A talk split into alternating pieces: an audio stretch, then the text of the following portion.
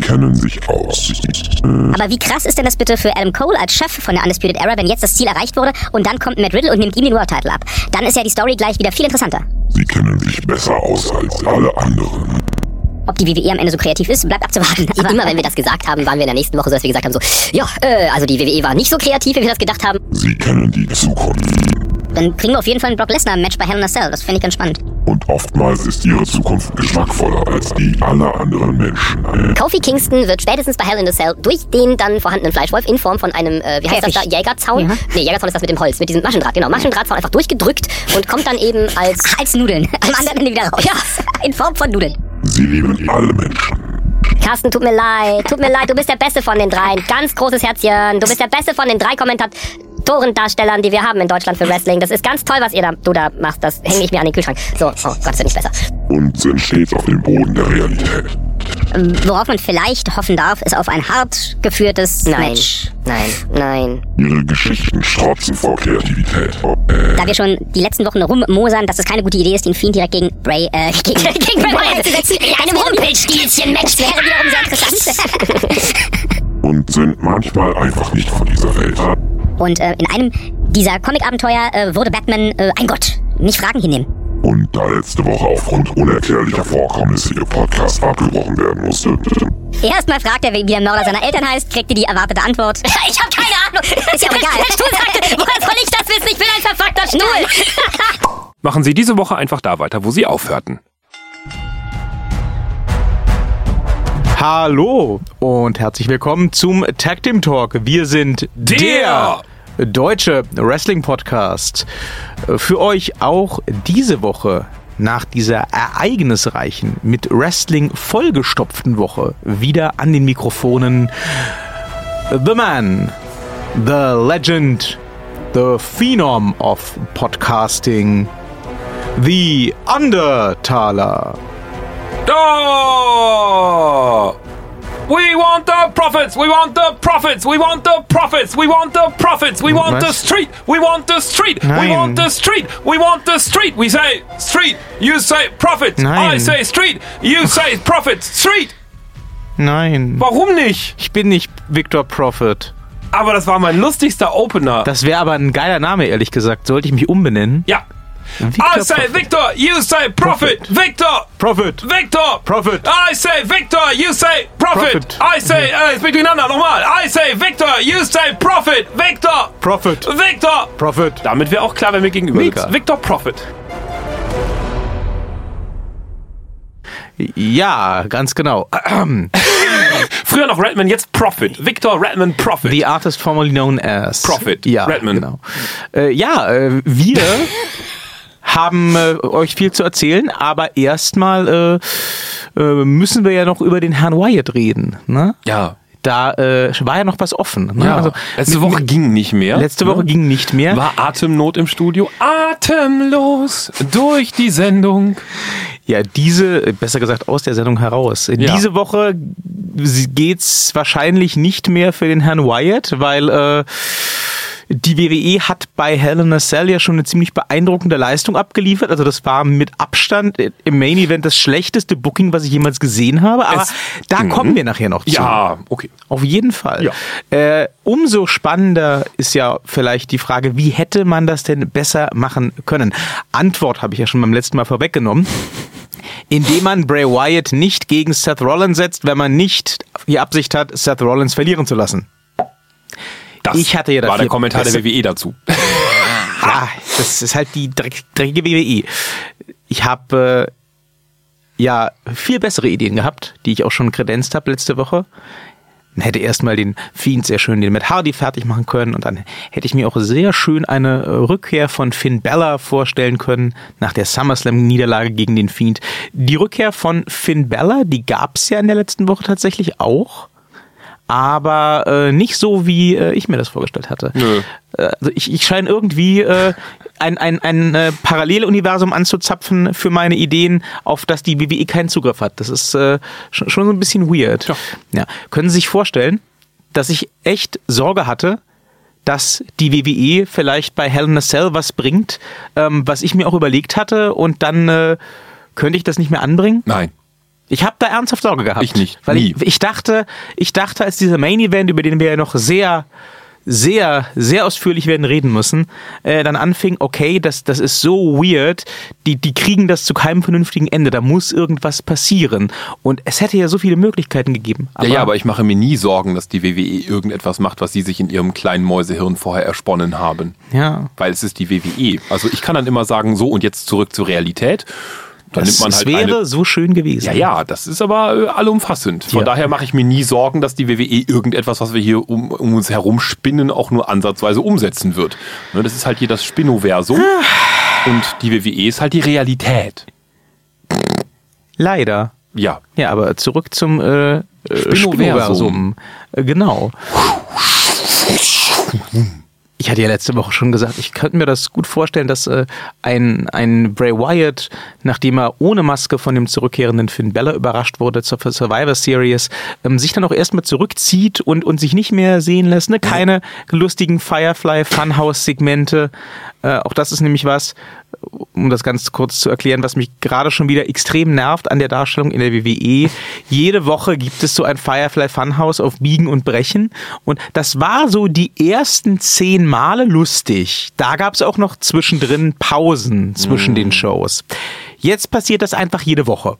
Und äh, es nervt. Das ist das Gesetz der Serie. Gucken Sie sich einfach an, was Joko und Klaas, Stefan Raab und wie sie alle heißen, durchmachen müssen. Wenn das einmal funktioniert, dann wird das vom wöchentlichen auf den täglichen Slot gehoben. Und dann ist es tot. Und dann wird das erstmal durchgenudelt, bis die Quote irgendwie kotzt. Und dann wird halt noch versucht, irgendwelche Stars dazu zu packen, um die Quote wieder mal höher zu kriegen. Und wenn dann die, Quo- wenn dann die Quote so richtig tot ist, also so auch mit Stromschocks und Treten und Pieksen und, und Reden Sie zehn gerade über Ihr Sportprogramm?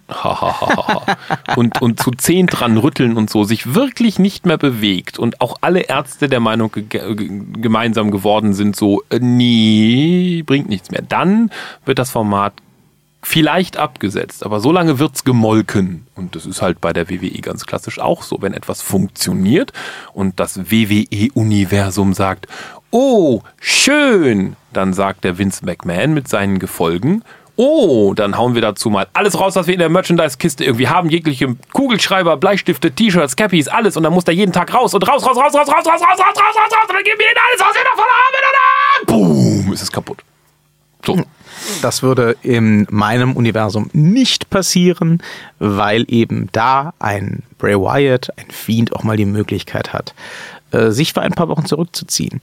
Das wäre ja dann auch ein super Aufhänger für den Herrn Bella, um sich wieder ein bisschen mehr zu präsentieren und darauf zu bestehen, dass er dieses Match doch haben will, dies, das, Ananas. Und ähm, tatsächlich äh, am, am letzten Abend an der Go-Home-Show vor dem Pay-Per-View, für das dann dieses Match angesetzt ist, ähm, würde ich nochmal ein Firefly Funhouse mir vorstellen, wo ähm, der Bray Wyatt dann erklären kann, ähm, dass er das Match eigentlich nicht möchte, weil er ähm, ja immer schon aufgesehen hat zum Finn Bella, wie auch zum Matt Hardy einst, und ähm, weil äh, er, er ganz große Angst hat vor einem Match gegen den Demon, weil er nämlich nicht weiß, äh, ob der Fiend dann noch genug übrig lassen wird vom Demon äh, für, die, für die Zukunft. Und deswegen möchte er das Match wirklich nicht. Und es wäre ganz toll, wenn das Match abgesagt werden könnte. Und dann würde ich einfach das Firefly von Band mit einem bitterlich weinenden, äh, um, um äh, Cancellation des Matches bittenden Bray Wyatt. Ja. Ja. Und dann kriegen wir natürlich, weil äh, so Matches ja nicht gecancelt werden, kurz vorm Pay-Per-View, dennoch bei, äh, beim, beim, beim Pay-Per-View, das wäre dann äh, TLC, glaube ich. Hm. Ja, also zum Jahresende. Äh, nee, für den Royal Rumble hatte ich das. Ach Gott, den gibt's ja auch noch, Ja, ja, ja, ja. Oh, den habe ich Wir verdrängt. kriegen dann also beim Royal Rumble in meiner Welt The Fiend versus The Demon und ich mach's jetzt mal kurz. Es bringt ja nichts, äh, wenn ich jetzt minutenlang äh, mir überlege, wie dieses Match aussehen könnte. Ähm, The Fiend wird der erste sein, der den Demon King besiegen darf. Auch clean. Und äh, wohlgemerkt unter normaler Beleuchtung, um da jetzt noch mal also ganz Menschen kurz, können das auch sehen. ganz kurz auf, äh, auf, auf den Hell in a Cell Main Event, den es wirklich gab, vorzugreifen. Also wir können gerne so ein bisschen abdunkeln, ist kein Thema. Aber stellen wir dann da auch einen Fernsehmann hin mit einer Taschenlampe, der die ganze Zeit so eine zittrige Hand hat? Nein, nein, nein. Nein? Wir können da ein bisschen abdunkeln, aber es gibt kein, kein Pufflicht für, den, für das ganze Match. Äh, da, da kriegt man ja Kopfschmerzen bei. Also Kann ganz ehrlich. so lustig ab Reihe 3 hat das doch keiner mehr gesehen. Kein Mensch mehr gesehen. Nein. Was, was geht da ab? Was, was ist da los? Wieso ist das so dunkel? Können die mal Anyway. Licht anmachen? Ja. Anyway. Äh, in meiner Welt besiegt beim Royal Rumble The Fiend, The Demon. Äh, Finn Bella verschwindet äh, auf geheimnisvolle, äh, dämonische Art und Weise mit viel Rauch und, und Lichtshow und so weiter. Durch die Rampe auf dem Titantron. kann dann ja von mir aus, äh, das ist gar keine blöde Idee, irgend so ein Move durch die Rampe und als der Fiend dann dahin krabbelt, um sich den Bella zu schnappen, ist der Bella halt weg. Ja, warum denn nicht? Und dann könnte man ja von mir aus auch in meinem Universum den Wechsel von Finn Bella zu NXT vollziehen oder was, auch immer. Na, eh, kann man ja alles machen. Ich würde dann im äh, weiteren Verlauf des Abends dem Fiend auch einen Überraschungsauftritt im Royal Rumble geben. Der kommt dann allerdings äh, nicht so regulär die Rampe runter, wieder mit Aus Musik und Licht. Aus dem Ringboden Jawohl. kommt der Fiend natürlich. Aus der Zweiraumwohnung vom Kane. als, als, als Nummer 30 Mhm. ähm, und darf denn da ganz ordentlich aufräumen. Ne? Darf sich äh, anlegen mit so Charakteren wie Strowman und dem Herrn Reigns und so weiter und darf da auch ordentlich punkten, bis er dann seinerseits eliminiert wird vom Herrn Undertaker. Hm. Überraschungsgast Nummer 2. Dreiraumwohnung beim. Okay. Wo der herkommt, das, da möchte ich mich nicht festlegen, aber das wäre meine Vorstellung für den Royal Rumble. The Fiend nach mehrwöchiger Pause äh, besiegt den Demon King, hat ein tolles Showing im Royal Rumble, kommt nahe dem Rumble-Sieg und wird dann in der letzten Sekunde quasi äh, besiegt, eliminiert vom Undertaker, Hm. wobei ich mir das so als Doppeleliminierung vorstelle. Ne? Close, Clothesline und beide übers oberste Seil, irgendwas in die Richtung. Hm, na, erst wird's dunkel, dann gibt's einen ganz kleinen, aber sehr hellen Spot mit einem Gong auf die Ringmitte, in der nur ein Hut liegt. Einfach. Dann wird's wieder dunkel, dann kommt wieder der Spot mit einem Gong, wo in der Mitte des Rings nur der Hut liegt. Dann wird's wieder dunkel, dann kommt wieder der Spot mit einem Gong, dann kommt die Melodie und der Undertaker steigt mitsamt Hut aus dem Ring hoch. Das wird sehr lustig. Ja, so. So, sowas in die Richtung. ja. Und äh, dann bereiten wir uns natürlich ab dem Raw vor, äh, nach dem Royal Rumble vor auf das WrestleMania-Programm Taker gegen Fiend. Ja. Und äh, weil ich den Fiend so sehr mag und äh, mir auch gerne Gedanken darüber mache, wie man den besser darstellen könnte, sage ich an dieser Stelle einfach mal ganz frech, das, liebe Kinder, das ist eine andere Geschichte. Und die erzähle ich euch dann vielleicht äh, beim nächsten Mal. Ja, aber Denn- da könnte man auch mal dann tatsächlich endgültig und unter goldenen Vorhängen und mit allem genötigten Respekt und so weiter Tschüss zum Undertaker sagen. Ja, nehmen Sie ja nie alles vorweg hier, Ach so. was noch kommen möge in meinem Ja. Universum. Ja. Ja, aber ich denke, äh, das ist auf jeden Fall ein Match, das irgendwie, solange der Undertaker noch halbwegs laufen kann, mit viel Glück, Solange eine Hälfte vom Undertaker noch laufen kann, mit viel Glück. ein Match, das stattfinden müsste Ja. eigentlich. Ja, ich weiß, wir hatten Bray Wyatt gegen den Undertaker schon mal und das war desaströs. Das war ja Bray Wyatt. Das war eben, genau. was Das war anderes. Bray Wyatt. Ja, das ist was Und anderes. ich glaube, ähm, so ein Programm mit dem Undertaker zu WrestleMania könnte dem Fiend ähm, so aufgebaut, wie ich das jetzt hier beschrieben habe, sehr, sehr gut tun. Hm. Äh, ich glaube aber, das eilt auch nicht. Die Geschichte können wir auch beim nächsten Mal wieder weiter spinnen. Denn äh, so wie es aussieht, äh, hat der Fiend ja bessere Booking-Ideen ähm, bitter nötig und wird auch in Zukunft Ja. nicht äh, unbedingt äh, darauf verzichten können. ja. Äh, kommen wir zur letzten Wrestling-Woche, Herr Thaler. Ja. Ich habe tatsächlich alles geguckt, ne? Naja, ich habe, äh, äh, wie heißt das hier, Raw und SmackDown nicht gucken können. Also ich habe die Highlights halt im Video Die Zusammenschnitt Highlights. Naja, den Zusammenschnitt. Die Best-of-Geschichten habe ich im Videozusammenschnitt hintergesehen auf YouTube oder wie das heißt. Und äh, AEW habe ich geguckt. Nicht? Und äh, äh, dann habe ich. NXT? Äh, nee, habe ich auch nicht geguckt. Ah, okay. Und, und, aber ich, ich weiß, dass der Herr Baylor jetzt da ist. Ähm, Und dass der Herr Jumper zurück ist. ja, auch das war mir, äh, habe ich wieder, aber das ist mir nicht so wichtig. Den mag ich nicht. Äh, und dann habe ich mich gequält durch Hell in a Hell in a Qu- Quail in a Hell Cell gequält. Das äh, haben sie schon mal bessere Wortspiele gebracht. Ja. Aber fangen wir mal äh, am Anfang Ja. an und nicht am Ende. Dann Nee, beginnen wir mit. Bray Wyatt und enden mit Bray Wyatt quasi Ja, hinten raus. Zu Raw kann ich ehrlich gesagt gar nichts sagen. Also nettes, nettes, nettes neues Logo, minimalistisch, cool-ish, äh, schöner, äh, das nennt man glaube ich Urban Style für die Bühne. nennt man das so? Das, ist- das hat so, ich finde, das hat so einen Fabrik-Look. Fabric Style. Nee, Fabric wäre Stoff, Herr Thaler. Factory Style meinen Sie, Meine wenn ich dann. ja. Aber ich glaube, Ja. sagt man das so? Ja. Ich dachte, das heißt Urban. Ich Egal. Jedenfalls, ne, also, ja, ne, nette, äh, äh, nettes Bühnendesign. Ansonsten hat sich ja da jetzt nicht so viel getan. Außer, dass äh, Bobby Lashley wieder da ist und jetzt anscheinend eine Affäre hat mit Lana und das ist Grund genug. das ist Grund genug, A, Rusev plötzlich äh, ins, ins Main Event zu setzen und B, denselben Main Event dadurch zu beenden, äh, dass er schockiert äh, Lana und Lashley beim Knutschen zuguckt, während Randy Orton und King Corbin sich am Rand der Rampe totlachen und äh, Seth Rollins dann vom Fiend unter den Ring gezogen und gemandible clawed wird. Ich Oh hatte, Gott, ich ich, hatte, ich hatte bei dem Ende von Raw wirklich kurzzeitig so den Gedanken, ob ich irgendwie einen Fiebertraum habe oder so. Es war sehr irritierend. Diese Bilder im Kopf, die man nie mehr vergisst. Boah, ah, was? Okay, das muss ich erstmal klar kriegen. Ja, Auch da schon wieder übrigens äh, aus meiner Perspektive totales Fehlbooking für Bray Wyatt, für den Fiend. Ganz ehrlich, abgesehen jetzt mal von den zwei, drei Firefly Funhouse Videos, die auch eher so schlecht als recht waren.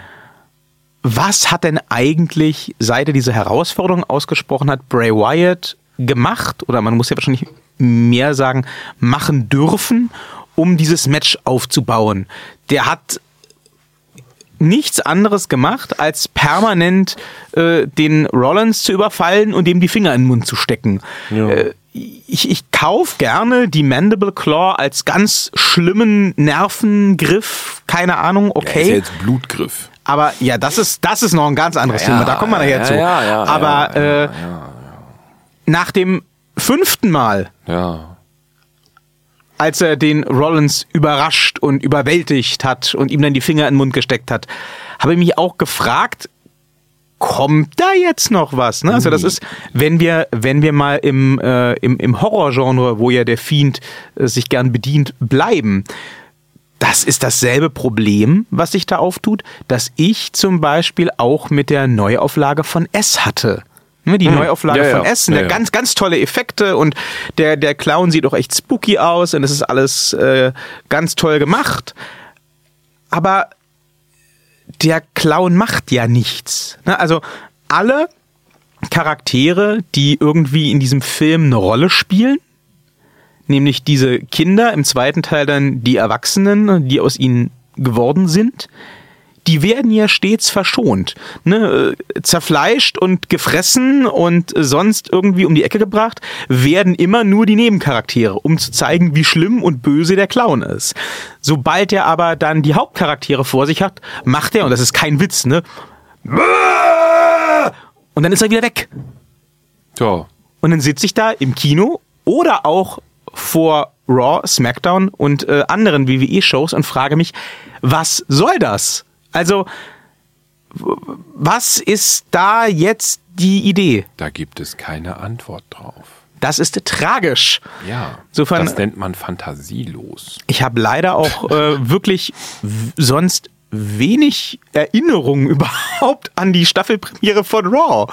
Ich erinnere mich noch an dieses sehr bizarre Finale und ansonsten ist mir da echt nichts hängen geblieben. Das ist schon ziemlich traurig. Ja, Ja. Vom Mittwoch ist mir da wesentlich mehr hängen geblieben. von Schmeckdown. Mittwoch. Die erste Woche der Wednesday Night Wars. Ach so. AEW Dynamite gegen NXT. das. Ich habe es allerdings nicht parallel geguckt. Ich habe schon gesehen auf Twitter ein paar äh, crazy Leute in den USA haben das echt gemacht. Die hatten eine Show auf dem Fernseher, die andere auf dem Tablet oder so und haben das parallel geguckt. Was auch ganz spannend gewesen sein muss, denn die haben ja teilweise wirklich Counter-Programming betrieben, so hat das gewirkt. Ne? Also äh, NXT hat direkt eröffnet mit dem World Title Match Adam Cole gegen Matt Riddle. Dann wurde gleich in den ersten Minuten erwähnt, dass die erste halbe Stunde werbefrei Doch, das sei. habe ich gesehen. Doch, stimmt. Die haben vorhin gefragt. Doch, das war zwei Stunden lang, das habe ich gesehen. Und die erste Stunde war im Fernsehen. Danach wurde abgeblendet. Da dachte ich so, hä? Und dann ging es weiter. Genau, genau, Weil genau. jetzt ist ja erst zwei Stunden im Fernsehen. Ja, das habe ich doch gesehen. Habe ich NXT doch tatsächlich auch noch gesehen. Ja. Also keine Ahnung, ob das jetzt ein Zufall war oder ob die tatsächlich versucht haben, irgendwie sich gegenseitig ein bisschen das Wasser abzugraben. Naja, letzteres. Es waren jedenfalls in beiden Fällen, muss ich sagen, extrem starke Shows. Ja. Ähm, fangen wir vielleicht mit dem Newcomer an, ne? New Kid on the Block, äh, AEW Dynamite. Hm. Ich muss sagen, wie gesagt, ich habe die beiden Shows nicht parallel geguckt.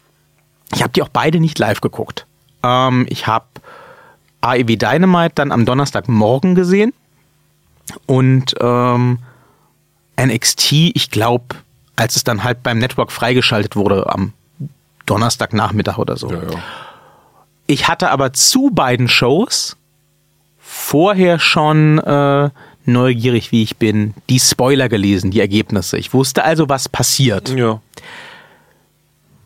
Nachdem ich mir die Ergebnisse durchgelesen hatte, habe ich direkt gesagt, okay, die Runde geht an NXT. Dann habe ich die Shows gesehen und wie gesagt, beides gute Shows, aber danach habe ich gesagt, okay, die Runde geht an AEW. Ähm, weil mir einfach die Präsentation und die ganze Aufmachung, ähm, auch der Handlungsfaden, der sich durch die gesamte Dynamite-Show zog, viel besser gefallen hat Ja.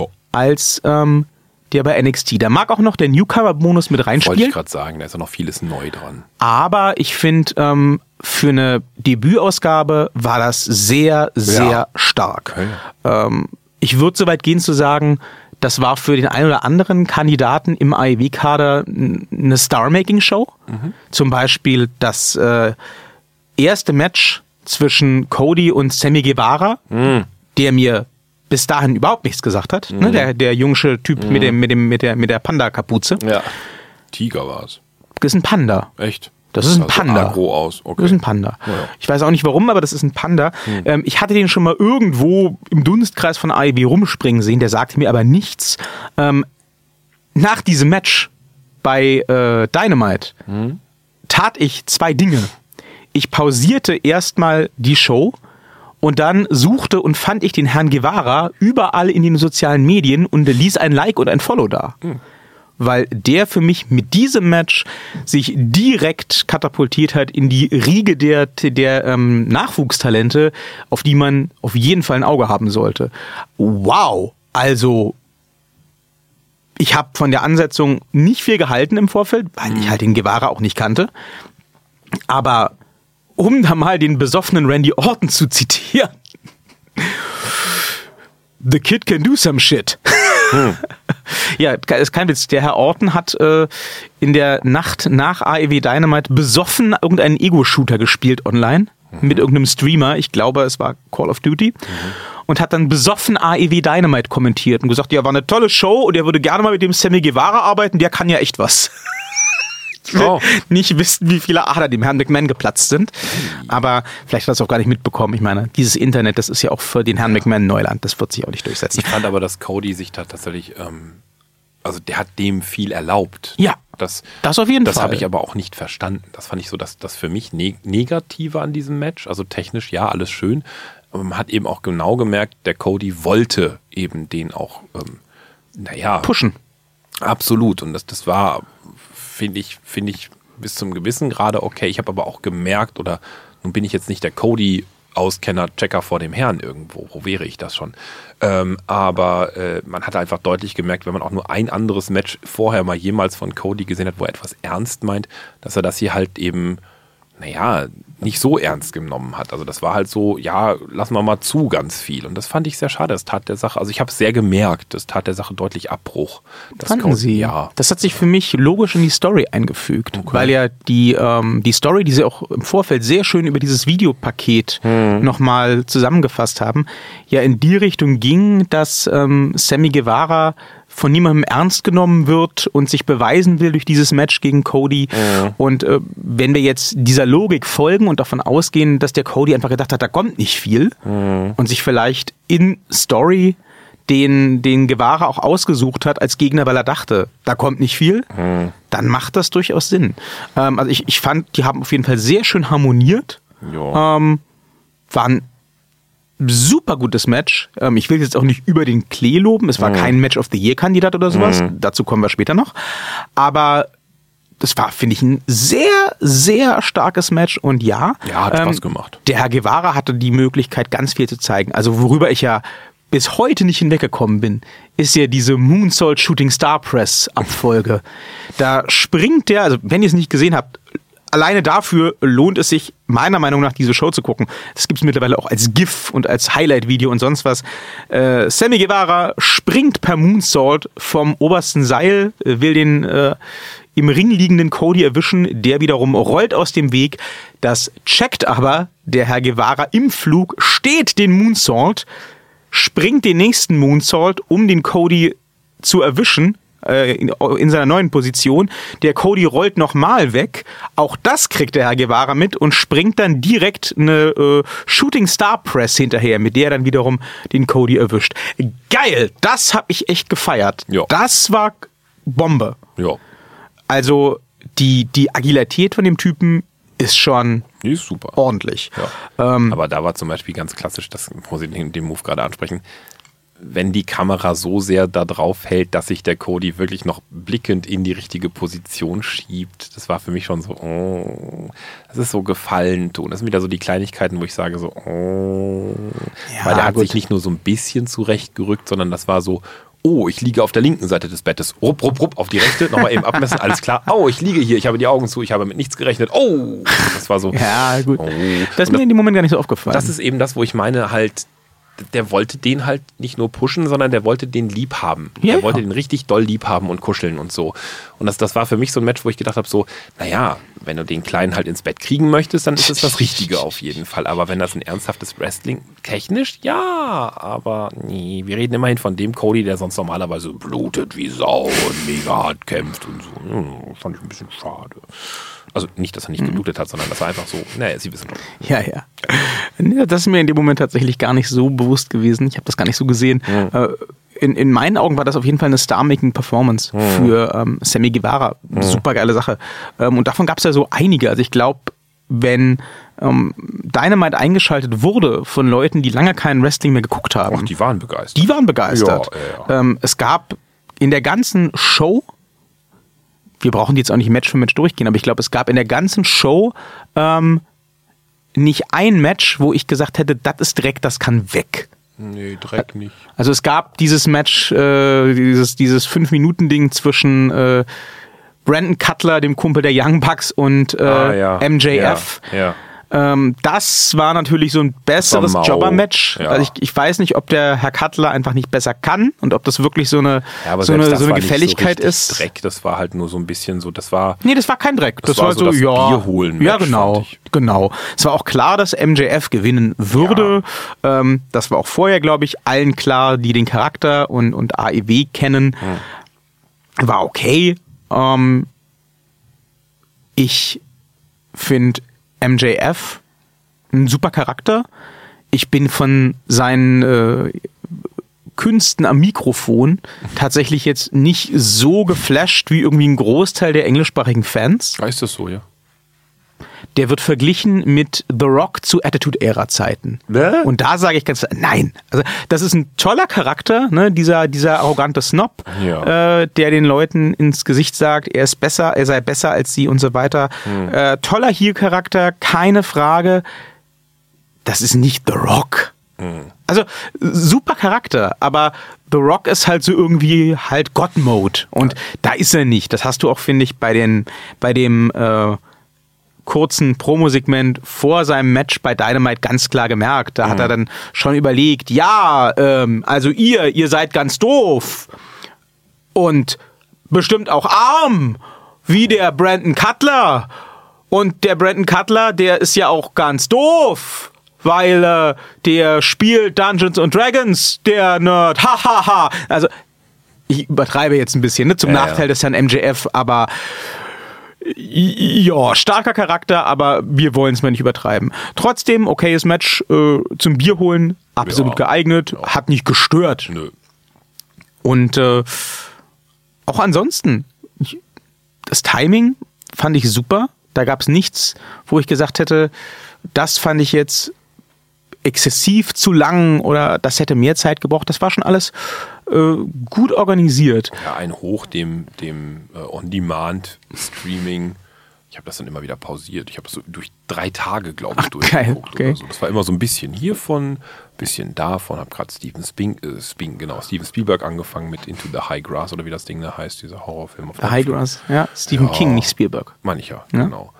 Deswegen habe ich ja Steven Sping gesagt. Das war Man- King man- gedacht man und kennt das, Spielberg ja. gedacht, sehen Man Sie? kennt das ja. Nee, und, und dann kam wieder so ein bisschen Wrestling dazwischen und so. Deswegen, ich habe das immer so alles durcheinander geguckt. Deswegen bin ich auch immer gerade so überlegen, wer war denn noch bei AEW? Weil ich habe AEW, NXT und WWE äh, Hell in a Cell alles zusammen so immer mal wieder so zwischendurch das eine, dann das andere geguckt. Oh, da gab es dann aber krasse Qualitätsunterschiede. Ja, Ich fand auch das Match zwischen Hangman Page und äh, Bastard Pack zum Beispiel echt stark. das war nice, ja. Auch wieder ein Match, wo ich sage, jetzt kein Match of the Year Contender, aber sehr, sehr schön, auch hart geführt. Ja. Da hat das ein oder andere durchaus geklatscht. Äh, die Clotheslines vom Pack, die was haben es in sich. was man vor allen Dingen einfach bemerken sollte, das ist mir noch viel wichtiger und ich glaube, das hat auch direkte Auswirkungen auf sowas wie Matchplanung, Durchführung und auf die Matches dann selber eben auch, ähm, ist die Publikumsstimmung. Also ich, bei, bei, vielleicht bilde ich mir das auch nur ein, aber ähm, die, die Art und Weise, wie sowohl Publikum die Artists trägt, aber auch die Artists reagieren. Und ich bilde mir ein, dass das so ein Teil Reaktion ist, was eben nicht vorgeplant ist. Vielleicht, wie gesagt, ist das alles nur Einbildung. Finde ich bei AEW noch deutlich stärker als beispielsweise bei Hell in a Cell. Na, bei Hell in a Cell haben wir auch sehr starke Publikumsreaktionen am Ende gehabt, aber das ist ein anderes ja, ja, Thema. Ja, aber eben keine Interaktion. Also ich, ich glaube ja wirklich, dass in dem Moment, ich meine, klar, die, die, die quatschen da miteinander im Ring und die besprechen ihre nächsten Moves, teilweise eben auch noch sehr spontan. Und ich glaube einfach, mir einbilden zu können, dass die darauf reagieren, wie das Publikum so ist. ja, logisch, wenn du gut bist, machst du das. ja, und das funktioniert meines Erachtens nach bei AEW noch deutlich, also ich, äh, ich weiß nicht, wie ich das, ich kann das nur so, so beschreiben, ich, ich sitze vorm Fernseher und denke mir so, das, das, das hat für mich einen ganz anderen, eine ganz andere Stimmung. Das ist für Das mich, ist eine ganz andere Spontanität. ja, auch, auch, auch, ich will sagen, ernsthafter. Es ist, es ist nicht so, es ist nicht so Zirkus wie bei der WWE. Es ist, es ist, klar, es ist auch Darstellung und, mm, und so. Ich, fehlt das richtige Wort dafür, aber ich finde es ein bisschen, ja, ich finde das, finde das ernsthafter. Schwärzer, vielleicht. Ich glaube, das ist so ein bisschen, das ist mir auch aufgefallen bei AEW, ist, das, ist die ganze Grundstimmung eigentlich dunkler. Das ist dreckiger. Wen, ja, so ein bisschen dirty, ne? Urban, Fabric, wie auch immer, Factory, I don't know. Ähm, ähm, und und, und, und das, das, das gefällt mir so ein bisschen besser. Das ist nicht so, nicht so quietschbunt wie bei der WWE. Das ist nicht so Zucker, nicht so Candice LeRae. Das ist auch nicht so poliert, ne? Ja. Das ist mir zum Beispiel auch im direkten Vergleich sogar mit NXT Ja. aufgefallen. Auch NXT ist total Hochglanz, ne? ja, jetzt. inzwischen. Jetzt ja, ja, ja, ja, klar. Jetzt, wo es nicht mehr um den Nachwuchs geht. Ja, das ist wahr. Bei Next. Ähm, ja. Hm. ähm, was wollte ich gerade sagen? Ach so, äh, ja, das, das mag sicherlich auch daran liegen. Da hat äh, der Herr Moxley sich sehr positiv drüber geäußert auf der New York Comic Con, ähm, dass AEW zurzeit keine Autoren beschäftigt. Oh. Also äh, Don Moxley hat äh, auf der New York Comic Con gesagt, äh, während der zweistündigen AEW Dynamite Premiere waren backstage exakt null Autoren anwesend. Das heißt, alle Wrestler äh, natürlich in Absprache miteinander und auch mit der mit der Leitung äh, Machen machen ihre Scheiße alleine. Scheint besser bis jetzt zu sein. zu funktionieren, ja. Ja. Das war ja noch zu Zeiten der Attitude Era in der WWE auch stellenweise noch genauso. Mhm. Jetzt halt schon lange nicht mehr. Ähm, was fanden Sie, wie fanden Sie das, das Damenmatch zwischen Nyla Rose und Ryu? da ich beide nicht kannte tatsächlich, Sie ähm, kennen Nyla Rose nicht? Über die haben wir schon mehrfach hier gesprochen. ja, merke ich mir das, über was wir hier sprechen. Also da ich beide nicht kannte, ähm, ging ich da sehr, nein, wirklich sehr, das war so, hm, kenne ich nicht. Na, für mich sind das alles Schall und Rauch. Ich kenne so Randy Orton oder auch jetzt, ich habe mich jetzt sehr gefreut, dass zum Beispiel es ähm, bei der, bei der ähm, neuen ähm, hier Saudi-Arabia-Geschichte gibt es ja, äh, das ist sehr lustig, eben Team äh, Hulk Hogan gegen Team, Team Flair, ja. Flair. Da habe ich, da habe ich sehr gelacht. Aber die beiden kenne ich noch. Immerhin. Ne? Ja, schön. ich noch. So. Und den Undertaker kenne ich noch. Also die beiden sagten mir nichts, die beiden Frauen. Und äh, deswegen bin ich da sehr unvoreingenommen reingegangen. Und ähm, ich habe mir den Anfang angeguckt und habe dann gedacht, ja, ist, ist ein Frauenmatch.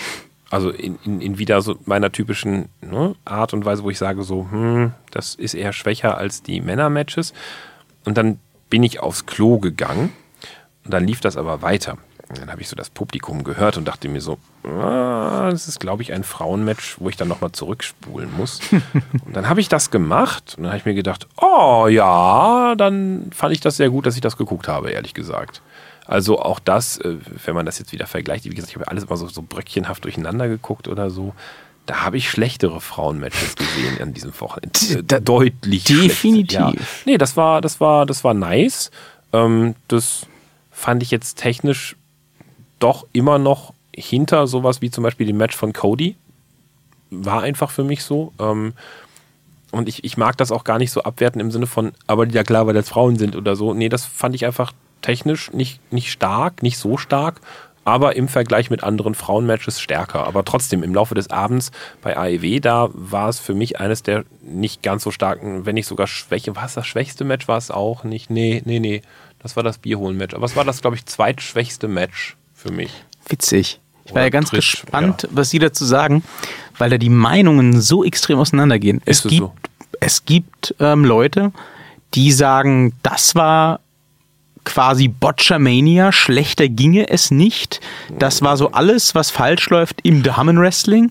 Und dann gibt es aber wiederum Leute, die mit derselben Innsbrunst sagen, das war nicht nur das Match of the Night, sondern das war das beste Damenmatch der letzten Monate, Match of the Year Contender, dies, das, Ananas. ich beides nicht. Ja, ich bin da auch so in der Mitte. Also ich, ich fand das durchaus gut. Eine schöne David gegen Goliath-Geschichte. Das Ja. haben sie äh, cool gemacht. Ich mache das immer daran fest, ob ich mich an konkrete Momente erinnern kann. Kann ich in diesem Match? Ja. Das war für mich nämlich der Moment, wo äh, die kleine Rio, ich dappte sie dann zwischendurch Sailor Moon. Ähm, man, man möge mir das So nicht rassistisch auslegend. Äh, ja, als die kleine Sailor Moon dann vom obersten Seil äh, per, per Doppelstomp Mhm. auf den Rücken von, äh, naja, Jax wollte ich schon sagen, von Nyla Rose sprang Ja. und die einfach sich aufrichtete und die abschüttelte. Ja. Das war geil. Also Ja. das, das war auch glaubwürdig. Ich, ich habe dir das abgenommen, dass die das nicht weiter kratzt. Ja. Ob da äh, die kleine Fee auf sie drauf hüpft oder nicht. Ja. Aber das war eine super Interaktion. Das war ein cooler Moment, ähm, dass dann eine Rio tatsächlich noch eine Nyla Rose zum Superplex hochkriegt. Hei, hei, hei, hei, hei. Das, das war auch ordentlich. Aber auch mit ordentlich Mithilfe. Ja, ist ja gut. Aber es ist halt Wrestling, Herr Thaler. Ja, nein, aber wenn man, wenn man es gab, es gab auch noch in diesem Wochenende gab es ja auch noch das, das Match, wo habe ich das denn gesehen? Was, oh, jetzt komme ich mit den Namen durcheinander. Es gibt bei NXT UK, genau, da gibt es die große, dicke, blonde, grün angezogene. Die finde ich ganz toll. Aber wie heißt die denn? Die Shayna Baszler? Nein, nein, Candice nein. LeRae? Nein. Ich- Dick, richtig fett, eine richtig geile, fette Wucht. NXT UK. Ja. Ich habe jetzt zufällige Frauennamen von NXT. Ich habe keine Ahnung, Nein, wer das nein, sein soll. die ist, die ist, die ist toll. Die ist ähm, halt auch so, also für mich relativ neu, seit einem halben Jahr auf dem Bildschirm.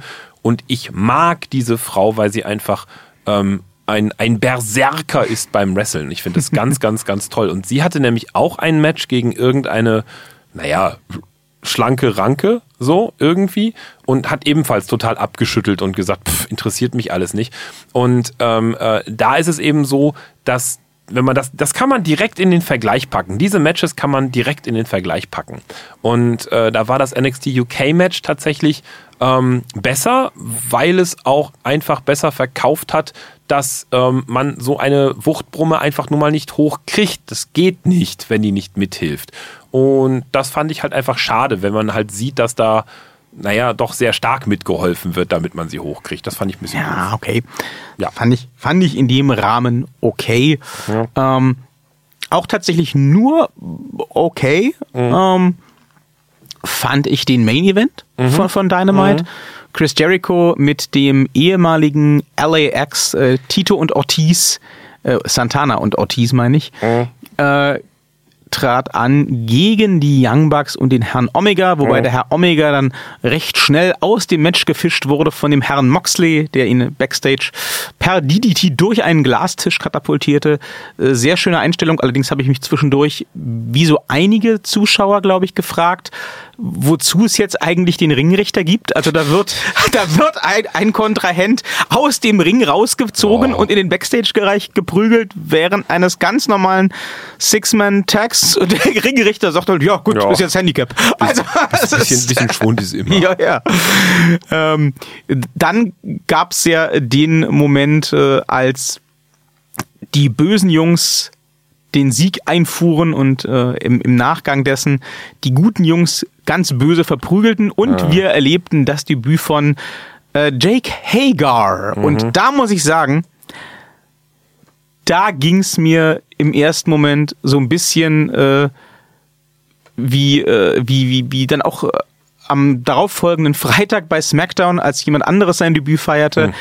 Ich hab gesehen, dass da dieser Typ in seinem Polohemd und Jeans in den Ring springt und erstmal anfängt auszuteilen. Dachte, der, wer, wer- ist das? Ja. Dann gab's die Nahaufnahme und ich musste zweimal hingucken und dachte mir dann, Moment, das ist doch Jacks. Oh mein Gott! Und, ne, um es in den unsterblichen Worten ähm, von CM Punk zu sagen, OMG, Jack Swagger thought he was dead, LOL. Also, ähm, gut, man muss jetzt dazu sagen, MMA, wo ja der Herr Swagger, Verzeihung, der Herr Hager mittlerweile aktiv ist, ist äh, in den USA nochmal eine ganze Ecke bekannter und beliebter als in Deutschland. Äh, Er ist beim Publikum mega angekommen. Die haben ja sofort losgelegt mit We the People und bla.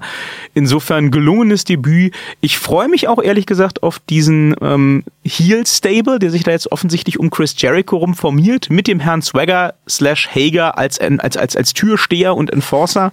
Äh, können wir alles machen ich war ziemlich beeindruckt, dass sie es geschafft haben, das geheim zu halten. Äh, Das ist gut gelungen. Und äh, ich habe dann hinterher gedacht, okay,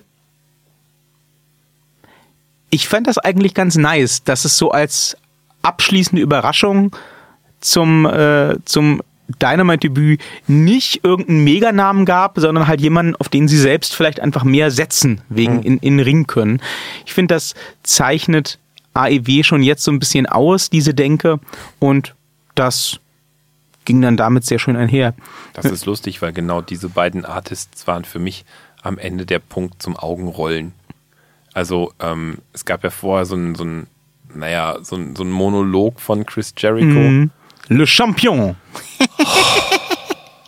Da habe ich dann gedacht, Der trollt auch nur noch alle, oder? ja, vor allen Dingen, ich, ich kann es halt nicht mehr hören. Das war halt wirklich so, so für mich so, nee. Da habe ich dann vorgeskippt, da war der immer noch dran, habe ich gesagt, nee. Und dann bin ich in die Küche gegangen, hab mir ein Brot gemacht.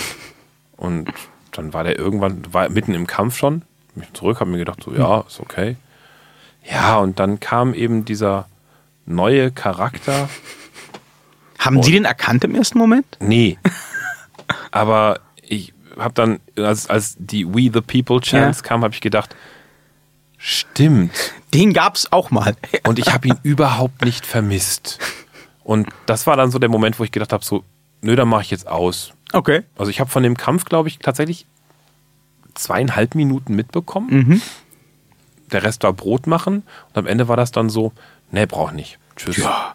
Haben jetzt auch nichts, nichts Großartiges verpasst. Ja, glaube ich. Aber, die beiden mag ich lustig. Ich habe den, ich habe die, ich habe die beide nicht vermisst bei der Mhm. WWE und mir war bei beiden nicht mal klar, dass die weg sind. Das hätte, also Ah, Jericho und Hager. Ja, Jericho war mir ja schon ein bisschen eher klar, dass er weg ist, weil der war ja schon nicht erst Ja, beim ja. ersten Mal bei AEW.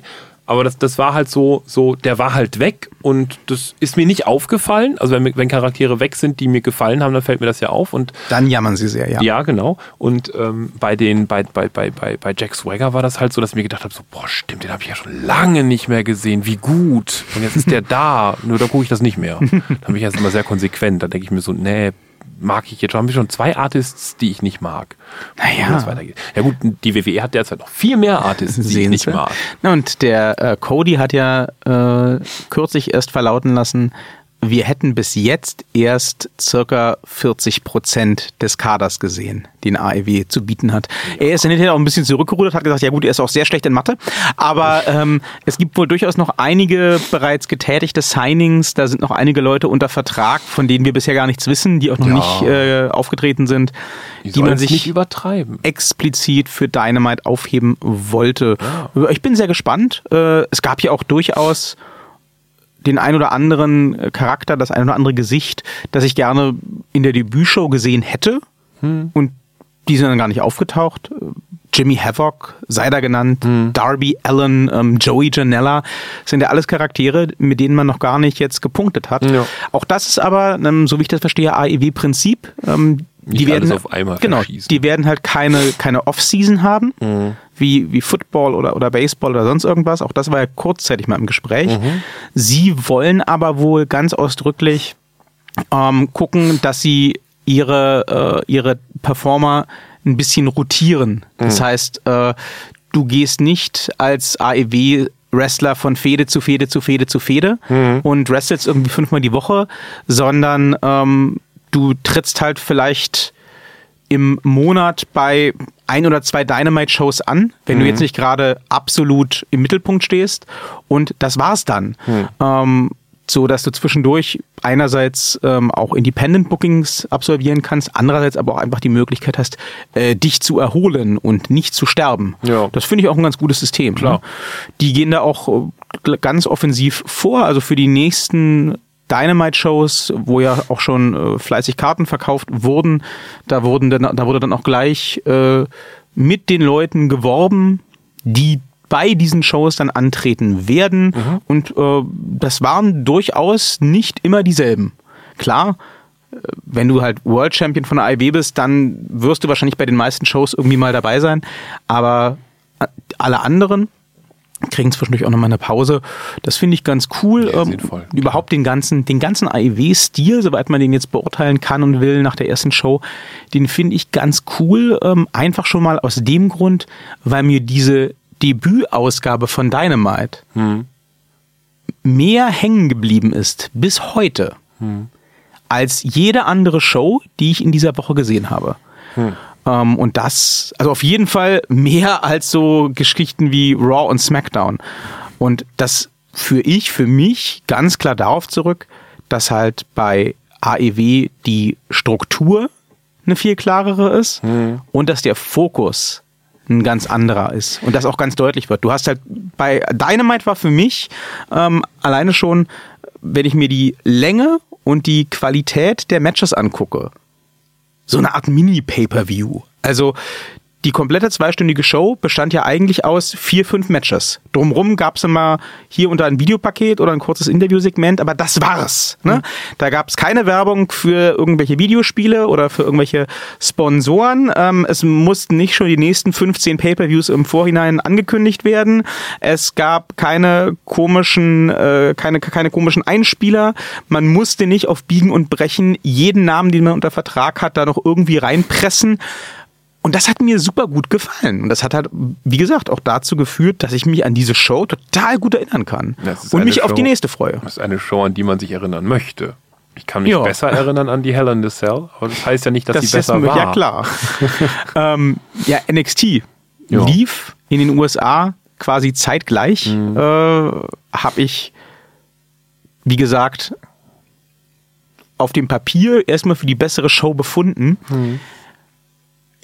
Hab dann aber, nachdem ich sie mir angeguckt habe, doch gesagt, nee, also das war auch nice. Ähm, das ähm, Eröffnungsmatch, das NXT-Title-Match zwischen Matt Riddle und Adam Cole, das ist auch ganz klar, habe ich gleich eingetragen gestern in meine äh, laufende Liste. Das ist für mich ein Match of the Year-Contender. Also das fand ich ein ganz, ganz starkes Ding. Ähm, ist jetzt äh, vielleicht nicht irgendwie in den Top 3, aber äh, sehr, sehr starkes Match, dass man so, glaube ich, auch bei den normalen, bei den regulären NXT-Ausgaben eher selten sieht.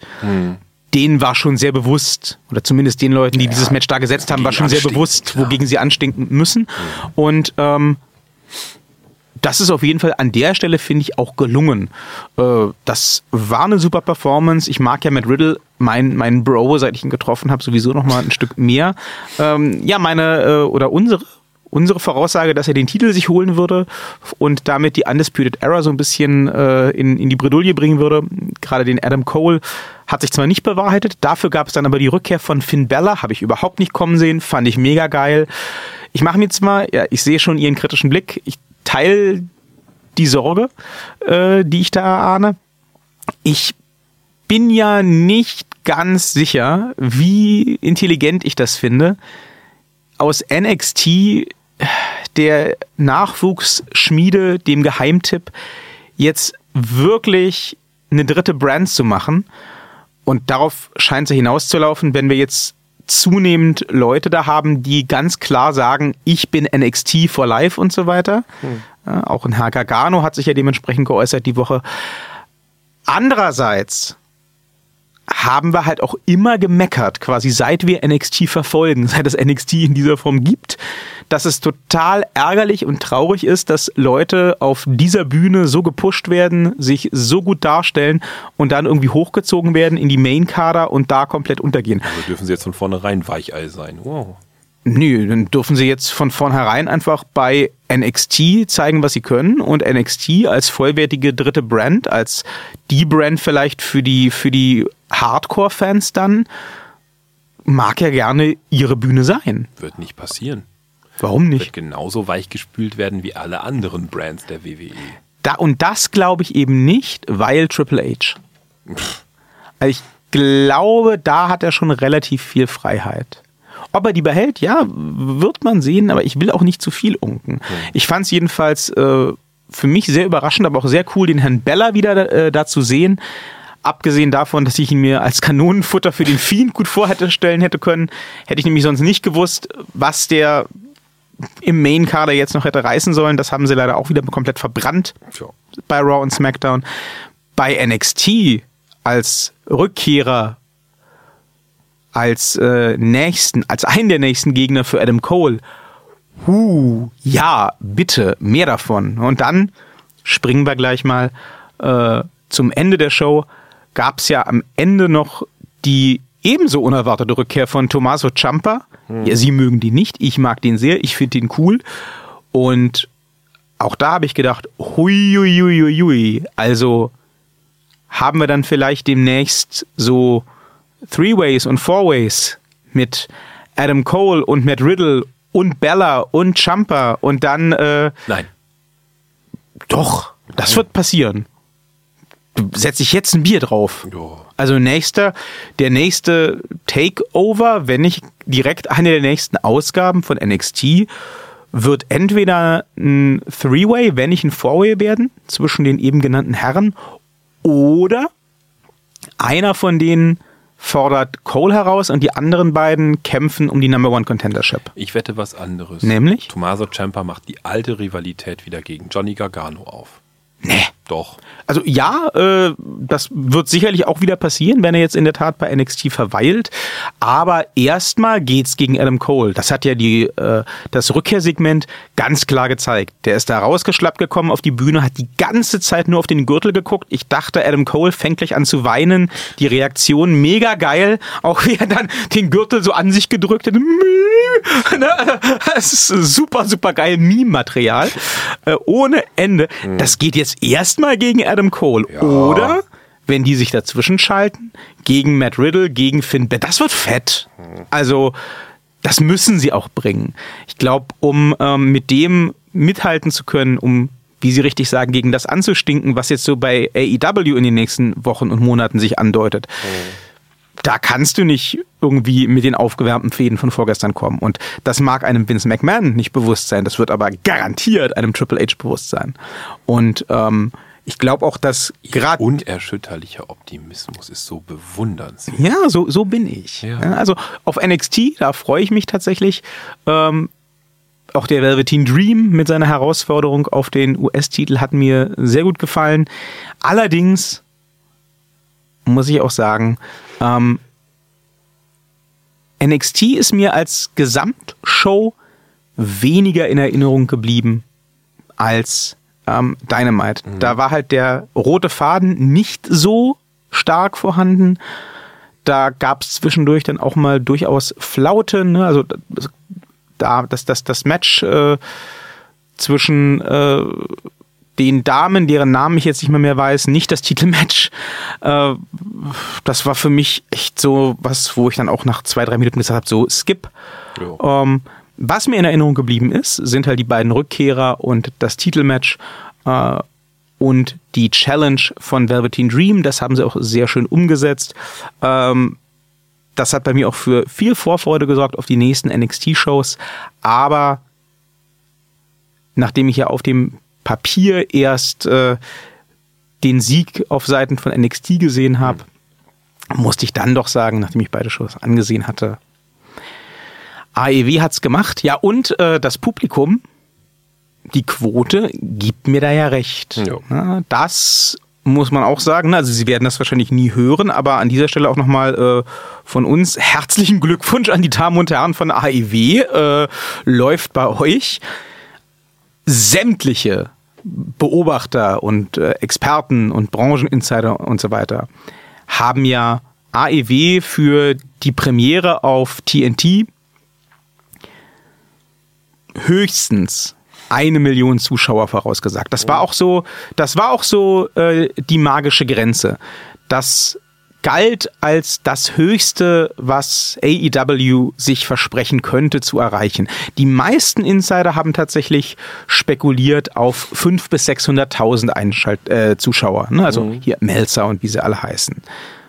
Am Ende waren es dann knapp 1,5 Millionen. Ja. Das ist fett.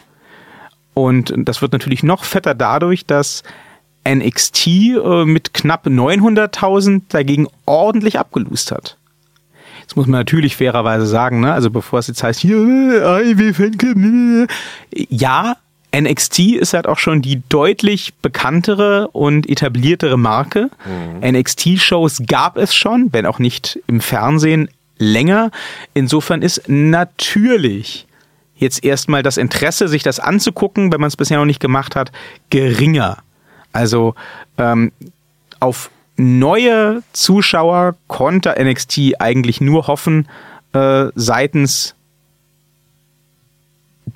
solcher Kandidaten, die kein WWE-Network haben und äh, die jetzt durch die Premiere auf USA darauf aufmerksam wurden. Das dürfte eine überschaubare Gruppe von Leuten sein. Insofern äh, ist der Sieg für AEW, die brandneu sind, vielleicht gar nicht mal so verwunderlich, aber trotzdem auf jeden Fall fett. Ja. Ja. Kann man nicht anders sagen. Freue mich auch schon auf äh, den nächsten Mittwoch. Ja, weniger gefreut habe ich mich, äh, wir nähern uns dem großen Finale, über äh, SmackDown. Sie haben das nur in Highlights geguckt, sagten sie, ne? Jetzt seien Sie gottfroh. Ich habe wirklich gedacht, okay, das ist ein großes Ding für die WWE. Ähm, das ist ein, neuer Sender.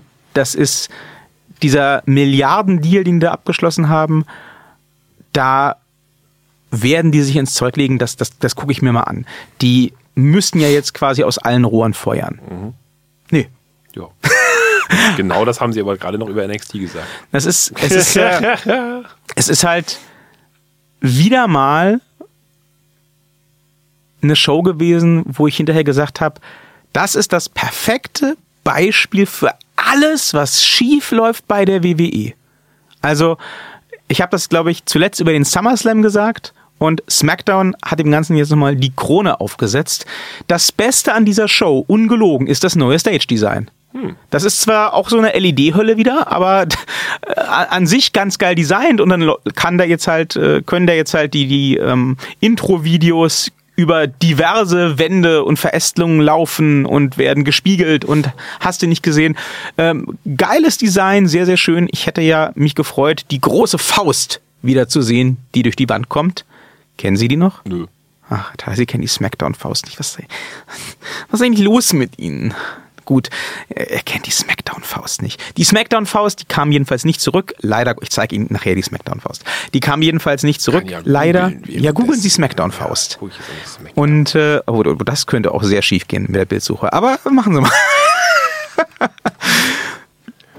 Ah, ja. hab sie gefunden. Ja. Ja, ne, schön aus, ne? Ja. Auch schön aus, ja. Jedenfalls. 2014. Ja, ja, genau. Jedenfalls Ja. gab es in dieser gehypten Premiere von SmackDown so gefühlt eine halbe Stunde Wrestling auf zwei Stunden Laufzeit. Also das Übliche. Ja, und das war alles super lame. Warum war es super lame? Weil natürlich wieder mal niemand gelassen wurde. Ja. Alle haben irgendwie so geschubst und ein bisschen gehauen und, und äh, dann nochmal geschubst und an den Haaren gezogen und viel mehr ist nicht passiert. Und ungelogen, in zwei oder drei Matches wurde der Großteil der Kämpfe in der Werbepause ausgetragen. Da gab es dann Promos und Videopakete und die Einzüge zu sehen. Ja. Dann kam eine Werbepause und dann war das Match quasi Du vorbei. sollst ja auch noch das, ähm, das, das, das Netzwerk besuchen. Das ist lächerlich. Also äh, das, das, dasselbe Spiel letztendlich wie bei NXT. Auf dem Papier sah das alles super aus. Da hatten sie ein paar schöne Matches angesetzt für SmackDown. Äh, haben sie richtig rausgehauen. Becky Lynch und Charlotte gegen Sasha Banks und Bailey und äh, Universal Champion Seth Rollins, was auch immer der bei SmackDown macht, gegen äh, Intercontinental Champion Shinsuke Nakamura in einem Showcase-Match. Und ja, ne, also das erstgenannte Match, das Damen-Tag-Team-Match, äh, war dann halt, wie gesagt, Haare ziehen, treten, schubsen. ja, die mussten sich ja auch schon. Plus Werbepause. Für genau. Die mussten sie schon für Hell in a Cell. Ja. Ja, und äh, das Match, ich mache hier wieder mal so Anführungszeichen in der Luft, zwischen Seth Rollins und Shinsuke Nakamura,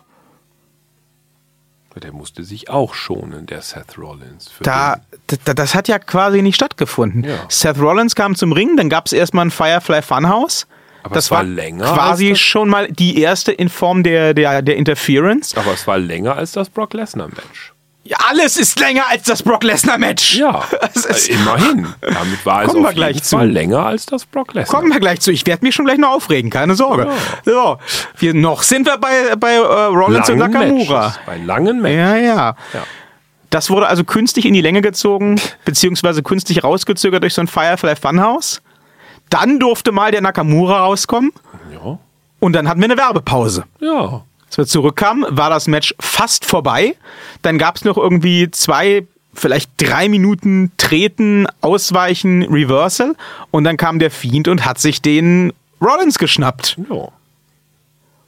Was zur Hölle? Man musste den vorbereiten für Hell in the Cell. Ja, das ist einfach scheiße, Herr Thaler. Das ist doch einfach scheiße. Das ist nicht Smackdown, das ist Scheißdown. Deswegen habe ich, Also hab ich das nicht in voller Länge geguckt. Und dann kam ja der Main Event. Ja.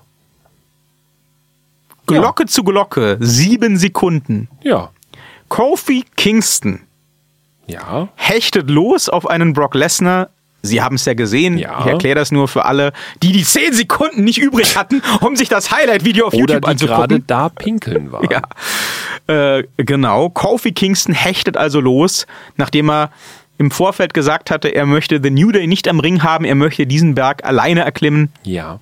Da hechtet er also los auf den Brock Lesnar, landet natürlich auf den Schultern von Brock Lesnar. Es gibt einen, zählt ihn, einen einzelnen F5 und das war's. Und Ja. Brock Lesnar ist your fucking WWE Champion.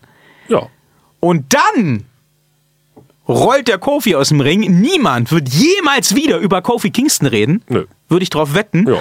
Und auf einmal kommt Rey Mysterio raus mit so einer tätowierten Frankenstein-Erscheinung. Ich dachte erst, das wäre sein Sohn, der irgendwie seit Montag sich fett gespritzt hätte oder so. Lustigerweise hatten wir denselben Gedankengang. Ich habe auch gedacht, so, ist sein Sohn? Äh, nee, Moment, groß. Ja, äh, zu groß. Ja. Dann Ja. kommt also Rey Mysterio raus, Verzeihung, mit so einer schwammigen Kartoffel mit, mit, mit, mit, äh, mit Brusttattoo. Und auf einmal hat der Brock Lesnar ganz große Angst. Ja, und guckt äh, ganz komisch. dann äh, wird er erstmal von dieser äh, schwammigen Erscheinung, die ich in meinem Leben noch nie gesehen habe, durch den kompletten Ring geprügelt und gejagt. Und die Kommentatoren rasten völlig. au- Der hat ordentlich in die Fresse gekriegt. Ja, So. Ja, ja, ja. Also, für die, die es nicht Ja. gesehen haben, nicht mitbekommen haben, dieses, meine Damen und Herren, war das WWE-Debüt von Kane Velasquez. Ich hätte unseren Kane bevorzugt. Ähm, ich ruder mal ganz kurz zurück. Kane Velasquez ist äh, im MMA, also bei der UFC, ähm, durchaus ein großer Name, ist auch derjenige, der, ich glaube, es war 2010, Brock Lesnar eine sehr, sehr peinliche Niederlage beigebracht hat in U bei UFC und äh, der nun dabei ist, wie das die MMA-Fighter mit äh, steigendem Alter gerne machen, sich äh, in Richtung Wrestling zu orientieren. Und nun möchte Das mit steigendem wohl, Alter machen finde ich gut. ja, ja. ja, ja. Und nun möchte wohl die WWE, äh, nach allem, was man hört, gerne da auf den Zug aufspringen und diese äh, Feder aus dem MMA-Bereich, aus der UFC, aus dem Oktagon quasi fortführen im WWE-Ring. Genauer gesagt, äh, bei der nächsten Scheich Mania, da soll nämlich nach allem, was man jetzt so hört, äh, der Herr Valeskes bereits antreten gegen den Herrn Lesnar an Halloween, vermutlich dann tatsächlich um den fucking WWE Championship-Titel. Und wenn er den gewinnt, dann lache ich mich scheckig. Ehrlich gesagt. Wenn er den gewinnt, gucke ich kein Smackdown mehr, ganz ehrlich. Naja, der Also muss den, der, nee, der muss den ja gewinnen, weil ansonsten kann man ja, also so oder so kann das nicht gut ausgehen. Ne? Also wenn er den nicht gewinnt, dann fragt sich die ganze Welt, was macht der da? Wenn er den gewinnt, dann fragt man sich, naja, warum was ist der macht die andere, WWE da? Warum ist der andere die ganze Zeit so stark, ne, der Brock? Und warum kann so ein halb abgebrochener Brock den Brock quasi dann platt brocken? Ne? Weil der ist ja nur so ein halber Brock. ja, so. allerdings. Und also, wobei, wobei er aussieht, wir beide sollten da keine Witze drüber machen, äh, der ist glaube ich, schon ein legitimer Tough Guy, der Herr Valeskes, aber rein von der Optik her und im Wrestling geht's halt ganz Brock viel um Optik. Lesnar. Sieht er Ja. gegen Brock Lesnar ungefähr so bedrohlich aus wie einer, der hier in der S-Bahn um Kleingeld bittet. Also, ja, ja. Der sieht vielleicht aus, als hätte er einen halben Brock Lesnar gegessen, aber ansonsten dem noch quer. Ja. Nee, aber das, das, das, ähm, das ist genau das Problem. Egal, was der jetzt anstellt, das kann nicht gut ausgehen. Naja, worauf ich ja so ein bisschen hoffe, muss man sagen an der Stelle, die Hoffnung stirbt zuletzt, ist, dass das ähm, mit dem Velasquez echt nur so ein One-Shot-Deal ist für, ähm, für die, für die die nicht. Scheich Mania. Denn äh, ich habe jetzt mir mal angeguckt, was der Herr Velasquez im Wrestling-Bereich so gemacht hat. Schon, der ist ja unter anderem angetreten bei äh, AAA in Mexiko und er wollte ja wohl auch gerne bei der WWE antreten. Das ist kein Witz.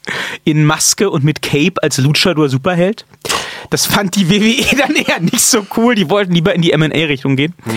Aber ich habe ja die Hoffnung, dass es wenigstens nur so ein One-Shot-Deal ist und dass sie jetzt quasi die Presse, die es dann einzuholen gibt, indem aber man diese, indem man diese UFC, äh, UFC-Fade wieder aufwärmt, dass sie das einmal bei, an Halloween bei der Scheichmania abfrühstücken, dann darf der Brock Lesnar seinen alten Rivalen besiegen und dann ist auch wieder gut und dann sehen wir hoffentlich diese Kartoffel nicht mehr in der WWE. Aber bei der Scheichmania läuft nur das, was die Scheichs sich wünschen. Und die Scheichs sind ungefähr genauso bei WWE wie ich. Die kennen den Undertaker, die kennen vielleicht noch so den Daniel Bryan und jetzt auch den Kofi Kingston und die wünschen sich das Line-Up, die kennen aber den MMA-Spargel nicht. Das mag sein, vielleicht hat die WWE den das einfach verkauft, als der ist ganz doll und ganz berühmt, aber ich hoffe halt, dass es ein One-Shot-Deal ist. Also ich möchte auf gar keinen Fall auf das wird dann der irgendeinem meiner Main Event der Scheichmania. Wahrscheinlich.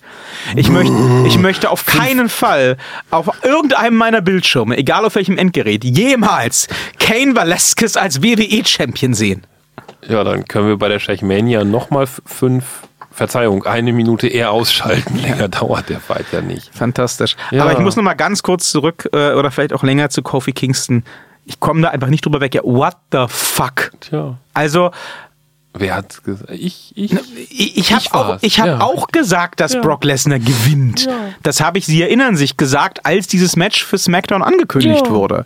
Aber Jetzt mal ganz ehrlich, also ich muss noch mal sagen, für alle da draußen, äh, die es vielleicht vergessen haben, ich mag Brock Lesnar. Ich bin tatsächlich Brock Lesnar-Fan. Ich finde Brock Lesnar in dieser Monsterrolle, äh, so krass wie der aufgebaut wird, zwar einerseits lächerlich, aber ich, ich feiere das auch. Ich finde es auch super, ähm, dass das immer wieder Stoff gibt, über den man sich aufregen kann.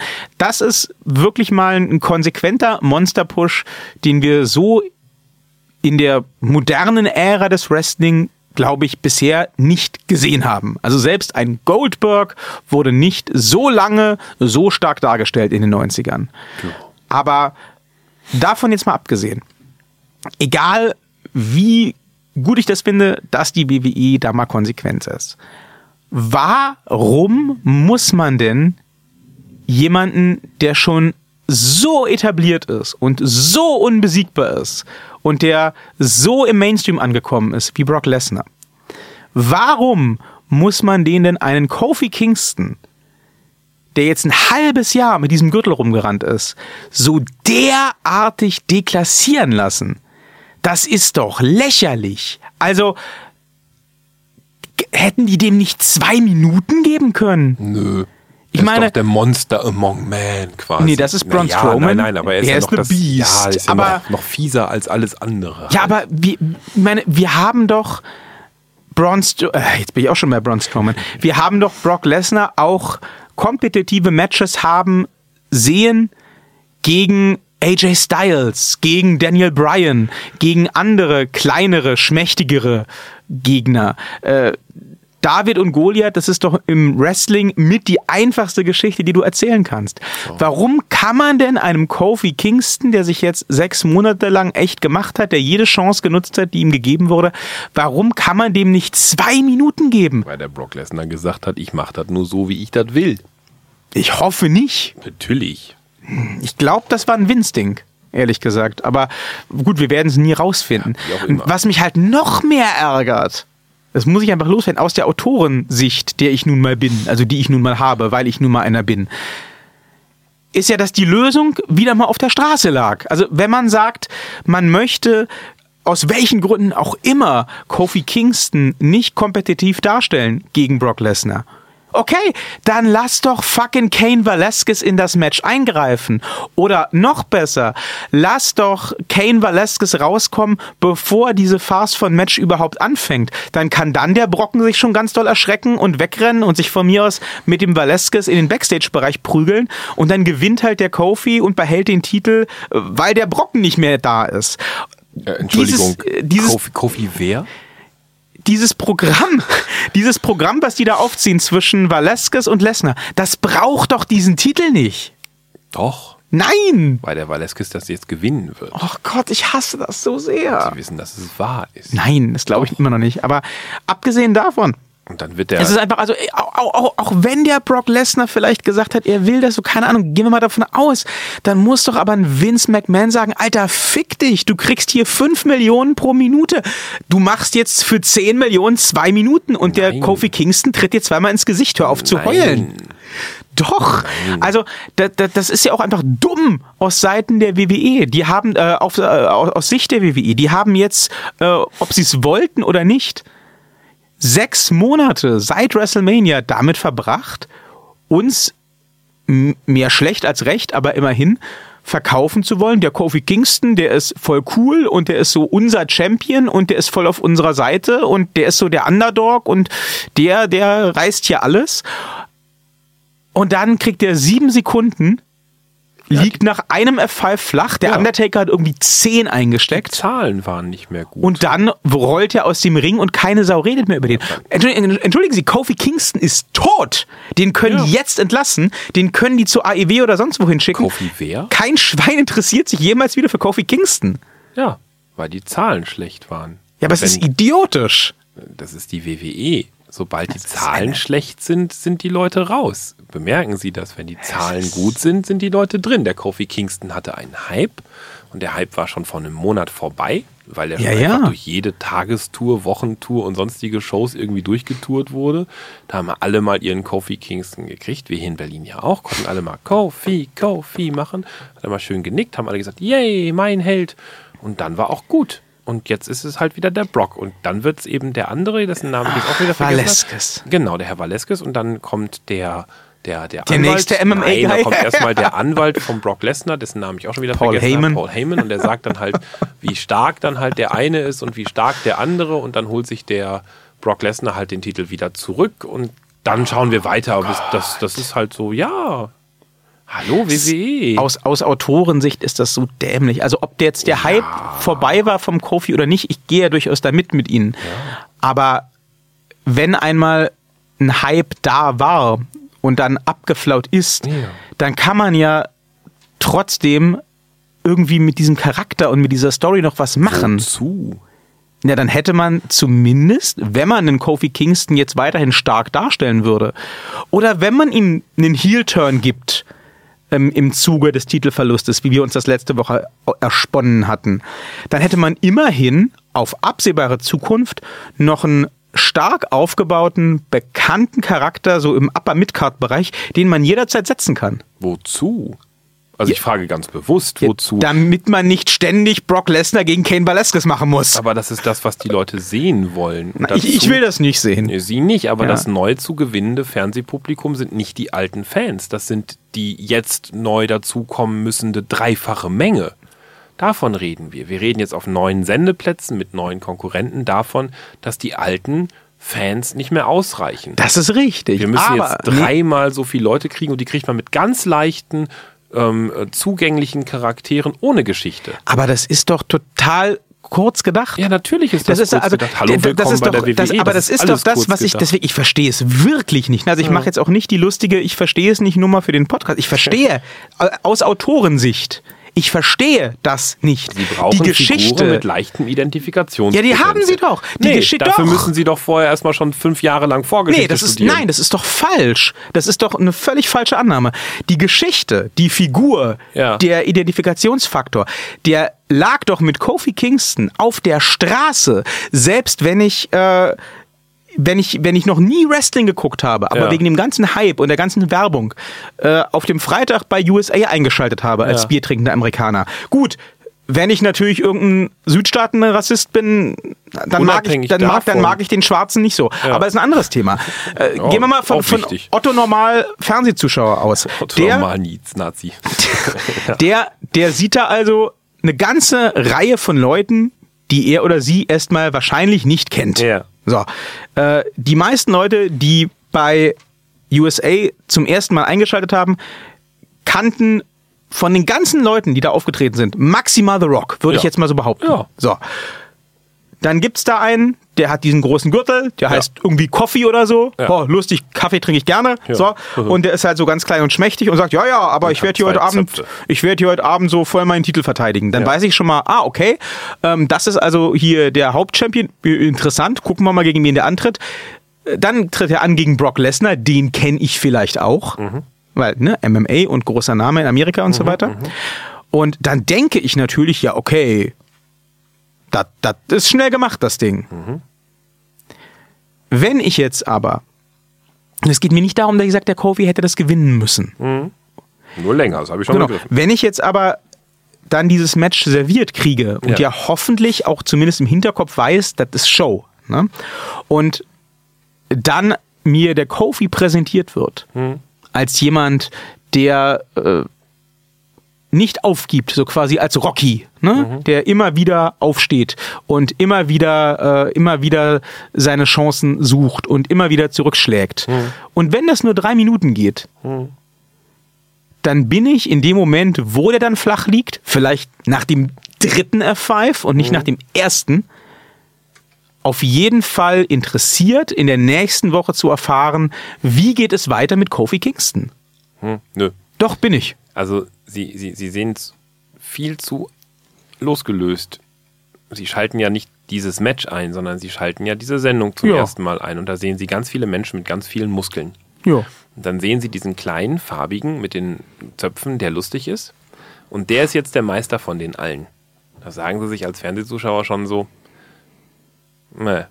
Und dann muss der Große den halt kaputt machen. Und zwar ganz schnell, weil dann hat es wieder eine Logik. Dann, dann stimmt das nämlich, dass die Großen mit Muskeln gewinnen. Weil, und das hat man auch an den, an den ähm, anderen sieht man immer wieder an, an Matches halt von, von der WWE. Weil am Ende es halt einfach zählt, dass möglichst viel rumgemuskelt wird und rum kaputt gemacht. Das ist richtig. Und da, da, da passt sowas, wenn sie auf neue Zuschauer, ich gebe ihn ja als Autor und als alles und in meiner Moral schönen Welt und so vollkommen recht. Ja, in meiner Moral. Hat überhaupt nichts mit Moral zu tun. Es ist einfach das ist eine komplett verschwendete Chance und man hat sechs Monate Charakterentwicklung einfach mal so aus in dem Fenster Tonne. geworfen. Ja, natürlich. Weil es geht um diese Woche. Es geht nicht um nächste Woche. Es geht nur um diese Woche. Und die Denke hat schon dafür gesorgt, dass die WWE pleite, äh, dass die WCW pleite gegangen ja, ist. Ne? Also, ja, ja, ja, ja, ja. Ah, ja, ja, ja. Deswegen finde ich es ja sehr, sehr gut von der AEW, dass die sagen halt, wir lassen das jetzt mal nicht Autoren machen, sondern Ja. die Wrestler, weil die ja auch die Geschichte im Kopf behalten. Mhm. Ne? Also da nicht von einer Woche auf die nächste die Gefahr laufen kann, dass ein Autor auch mal sagt, ich hau in den Sack und dann ein anderer weiterdenken muss oder so, sondern die denken das halt selbst. Das hat für mich langfristig gesehen durchaus mehr Potenzial. Auf jeden das Fall. setzt nur voraus, dass die Leute eben auch dranbleiben. Und wenn man jetzt halt sagt, als so riesengroßer kommerzieller Verein, wie die WWE das nun mal ist, ähm, zu sagen, wir müssen jetzt schnell reagieren, kann man nicht mit dem Konzept kommen, lassen Sie uns, also kann man schon, aber das macht ein Verein wie die WWE eben nicht, mit dem Konzept zu kommen, oh, gehen wir mal langfristig ran. ne? Dann gehen wir jetzt mal so mit einer Long-Term-Strategie ran. Nee, nee. Die denken halt, okay, die anderen bringen ein SUV raus, wir bringen einen doppelt so, so lauten SUV raus. Dass der dann nächste Woche mit Motorschaden liegen bleibt, da gucken wir dann nächste Woche. Aber erstmal bringen wir nächste Das Woche das dreimal so lauten SUV raus. Das ist doch das Problem für den Vince McMahon von den zwei Wochen. ja. Ja, ja, geil. exakt. Aber das ist, das ist die Denke, die immer schon herrscht. Das ist auch die Denke, die NXT zu dem gemacht hat, was NXT jetzt eben geworden ist. Das Schlimme daran ist ja, dass äh, die WWE sich durch die Einschaltquoten zu SmackDown bestätigt sehen wird. Das waren knapp 4 Millionen. Ja. Das ist quasi eine Verdoppelung der bisherigen Zuschauerschaft, was man dabei natürlich wahrscheinlich auch absichtlich übersehen oder zumindest nicht berücksichtigen und nicht erwähnen wird, ist, dass einfach auch Fox als, als Sender eine ungefähr doppelt so weite Reichweite hat Ja. wie das alte Zuhause. Ja. Aber äh, Und es wird auch hinterher eine bereinigte Quote so in drei, vier Wochen geben, wo man dann schon da sitzt und sagt, oh, oh, oh, oh, oh, oh, oh. Aber dann kommt diese Long-Term-Problematik. Das ist klassisch auch wieder aus dem Plattenverkaufsding. Also, wie gesagt, ich finde das, also ich sitze jede Woche hier rum und denke mir so, pff, ja, es sind halt ganz klassisch, dafür muss man nicht lange studieren, da reicht das erste Semester irgendwo im Bachelorprogramm für irgendwas mit Marktwirtschaft und Medienmanagement oder so. Ähm, da, da, da nimmt man halt diese, diese Matrize und legt die da drauf und ist halt eine komplette Deckung, eine Deckungsgleichheit. Deswegen sitze ich halt mir hier rum immer und denke mir so, ja, kann man jetzt alles, was Sie sagen, ist vollkommen richtig. Ne? Das ist kurzfristig gedacht. Ist das eine Strategie? Nein. Gibt es da irgendwie eine Vision? Nein. Ne? Ist das, das der Tod für jede Langzeitentwicklung? Ja. Ne? Und äh, was, was rettet das dann immer? Mehr Geld, und der Hulk Hogan.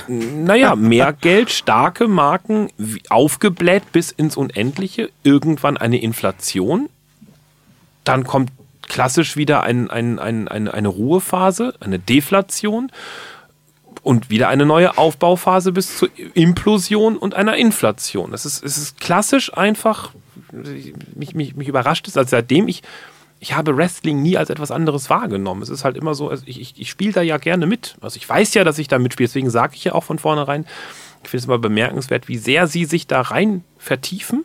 Also Das erklärt auch die Autorensicht. Ich bin ja immer so, dass das auch durchaus für mich, ich komme damit völlig gut klar, der, der belächelte nur Zuschauer, dem die Namen halt nichts mehr sagen, weil es für mich unwichtig ist. Es ist für mich eine Entertainment-Marke. Ich nehme die in dem Moment, lasse ich mich auf die Geschichten gerne ein sage halt, aha, ist halt so, ne? Ja, boah, hat dem wehgetan, jetzt stehen zusammen im Ring. Aber es hat für mich gar keinen, schon lange nicht mehr irgendwie den, den ernsthaft, ernsthaft in Anführungsstrichen, aber diesen, diesen, diesen, diesen Wert, den die Kämpfe noch zum Beispiel hatten, als ich das erste Mal vor einer langen, langen Ruhepause Wrestling geguckt habe, so in den 90ern oder so. Das braucht es aber auch nicht mehr. Das finde ich aber jetzt eben sehr schön, dass die ARW dem wieder so ein bisschen für mich nahe kommt. Deswegen, aber auch das ist ein Entertainment-Apparat. Ich nehme ihn auch als Entertainment-Apparat wahr und ich gucke ihn auch nur so, aber trotzdem finde ich das, deswegen meinte ich vorhin ernster, schwarzer, dreckiger, wie man es auch mal nennen mag.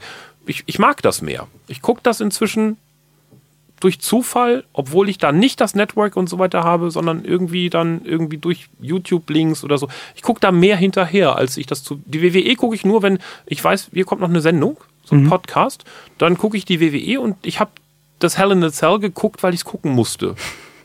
Das äh, Also ging, nicht, glaube ich, weil- nicht nur Ihnen so. Nein, aber nicht, nicht, nicht, weil ich das irgendwie von vornherein für schlecht oder sonst irgendwas, sondern, sondern das war so, oh Gott, jetzt muss ich schon wieder Wrestling gucken. Ich will eigentlich gar nicht, aber ich habe diesen Podcast und es wird von mir erwartet, nicht nur von meinem Mitmoderator, sondern auch von den zwei, drei Hörern, die wir da draußen haben, dass ich mich damit so ein bisschen beschäftigt habe. Also gucke ich das mal durch. So, und dann finde ich eine der tollsten Errungenschaften, die die WWE-App seit dem vorvorletzten Relaunch hat. Jump das, to next match. Ja, Das ist ja, geil. das, das ist für mich wirklich so, ich gucke da kurz rein, jump aufs nächste, spring kurz zurück, guck mir das Ende an, denk mir so, ist das jetzt irgendwas, wo ich mit gerechnet habe? Ja, dann gehe ich nie nochmal weiter. Wenn ich sage so, oh nee, damit habe ich, was ist das jetzt? Dann muss ich nochmal zurückspulen. Aber ansonsten war das halt so, ein- so ein Ding, wo ich sage so, ja, und das, das ist für mich klassisch einfach eine, eine falsche Geschäftsentwicklung? Ja, auf jeden Fall. Eine, die dazu führen wird, dass andere Marken stärker werden, wie wir eindeutig, das haben wir auch schon seitdem wir von den ersten Gerüchten der AEW gehört haben, haben wir hier gesagt, das wird sich stärker entwickeln und so weiter und so weiter. Und die WWE macht natürlich, finde ich, auch das Falsche dagegen. Aber hey, es ist, es ist einfach ein so großer Apparat mit so vielen Rädchen und am Ende mit einer so starken Führungspersönlichkeit, mit einer sehr, sehr alten Meinung, wie man Geschäfte führt, das kann zu keinem guten Ende führen. Das kann halt einfach nur eine Zeit lang gut gehen. Wenn es dann schlecht geht, bläst man noch mehr Geld in den Markt und damit lässt sich einiges ausfüllen, einiges größer machen, aber am Ende fehlt einfach die Substanz und Substanz mit Geld aufgefüllt ist einfach nur Substanz mit Geld aufgefüllt, aber nicht mehr Substanz. Und irgendwann fehlt halt diese Substanz und dann folgen andere Player, die diese Substanz bis dahin aufgebaut haben und übernehmen halt einfach. Und das sieht man jetzt eben bei AEW zum Beispiel in Ansätzen schon sehr, sehr gut. Also von daher, ich bin da gar nicht so. Ich, ich, für mich ist das so ziemlich ganz. Wie gesagt, ich finde es immer nur wieder bewundernswert, wie sehr sie sich da reinsteigern. Das ist so, so, hui, hui, hui, hui, hui. So viel Zeit könnte ich gar nicht. Das ist ja überhaupt keine Zeit. Gedankenzeit. Für mich ist das so. Also, wie Ja, Sie man, machen wie, das so mit wie, links. Ich wollte sagen, wie, Ja. wie man jetzt äh, die ganze Geschichte um Kofi Kingston hätte retten können. Ich müsste für sowas drei Wochen nachdenken. Ja, 30 Sekunden. Ja, aber das unterscheidet uns ja auch Gott sei Dank. Ne? Das ist Und wahr. deswegen ist es für mich nicht nachvollziehbar, wie sie an sowas herangehen. Das ist für mich zwar, dass ich denke so, mein Gott, was weiß der alles so, aber für mich ist das in keiner Weise erstrebens- oder nachvollziehbar wert. Das ist so, ah, Man geht das ja. ja. Ja, in keiner Weise äh, nachvollziehbar war in vielen Bereichen auch. Oh, darum push. Ja, Hell in a der- Cell. Ja, Äh, das war hell of an Überleitung. Nicht wahr? Ich hatte ja tatsächlich, ja, jetzt können Sie mich wieder äh, naiv nennen, damit gerechnet, dass irgendwie zu SmackDown ganz viele Matches noch angekündigt werden. Nee, das passierte nicht.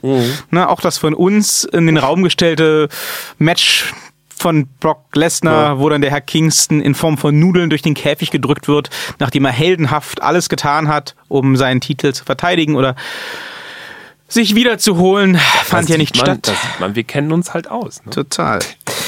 Ja, aber ähm, dennoch muss ich ja mal sagen, dafür, dass bis zum Start der Pre-Show, warum auch immer man für eine Show mit vier Matches eine Pre-Show braucht, eben nur vier Matches angekündigt waren, Ja. war das so bis zur Mitte, ehrlich gesagt, ziemlich gut. Also das hat Spaß gemacht, finde ich, sich anzugucken. Und dann passierten ganz schlimme Dinge, aber da kommen wir gleich zu.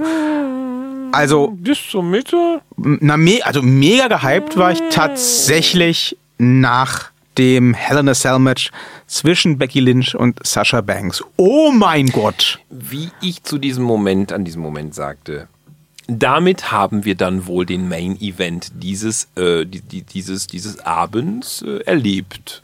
Und ich blieb bis zum Ende, äh, wurde ich nicht Lügen gestraft. Ich gebe Ihnen da total recht. mich auch Äh, tatsächlich bei der Frau Banks entschuldigen. Ich habe Ich hab gesagt, die kann was. Ja, ja, ja, ja, ja, ja. Ich habe das gesehen und habe mir gedacht, oh, oh, oh, das war kreativ. Da waren viele Dinge dabei, die ich noch nie gesehen habe.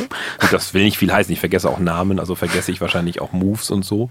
Was ist ein Move? Nein, ähm, aber ähm, äh, nee, das war schön. Das war schön anzusehen. Das war gut verkauft.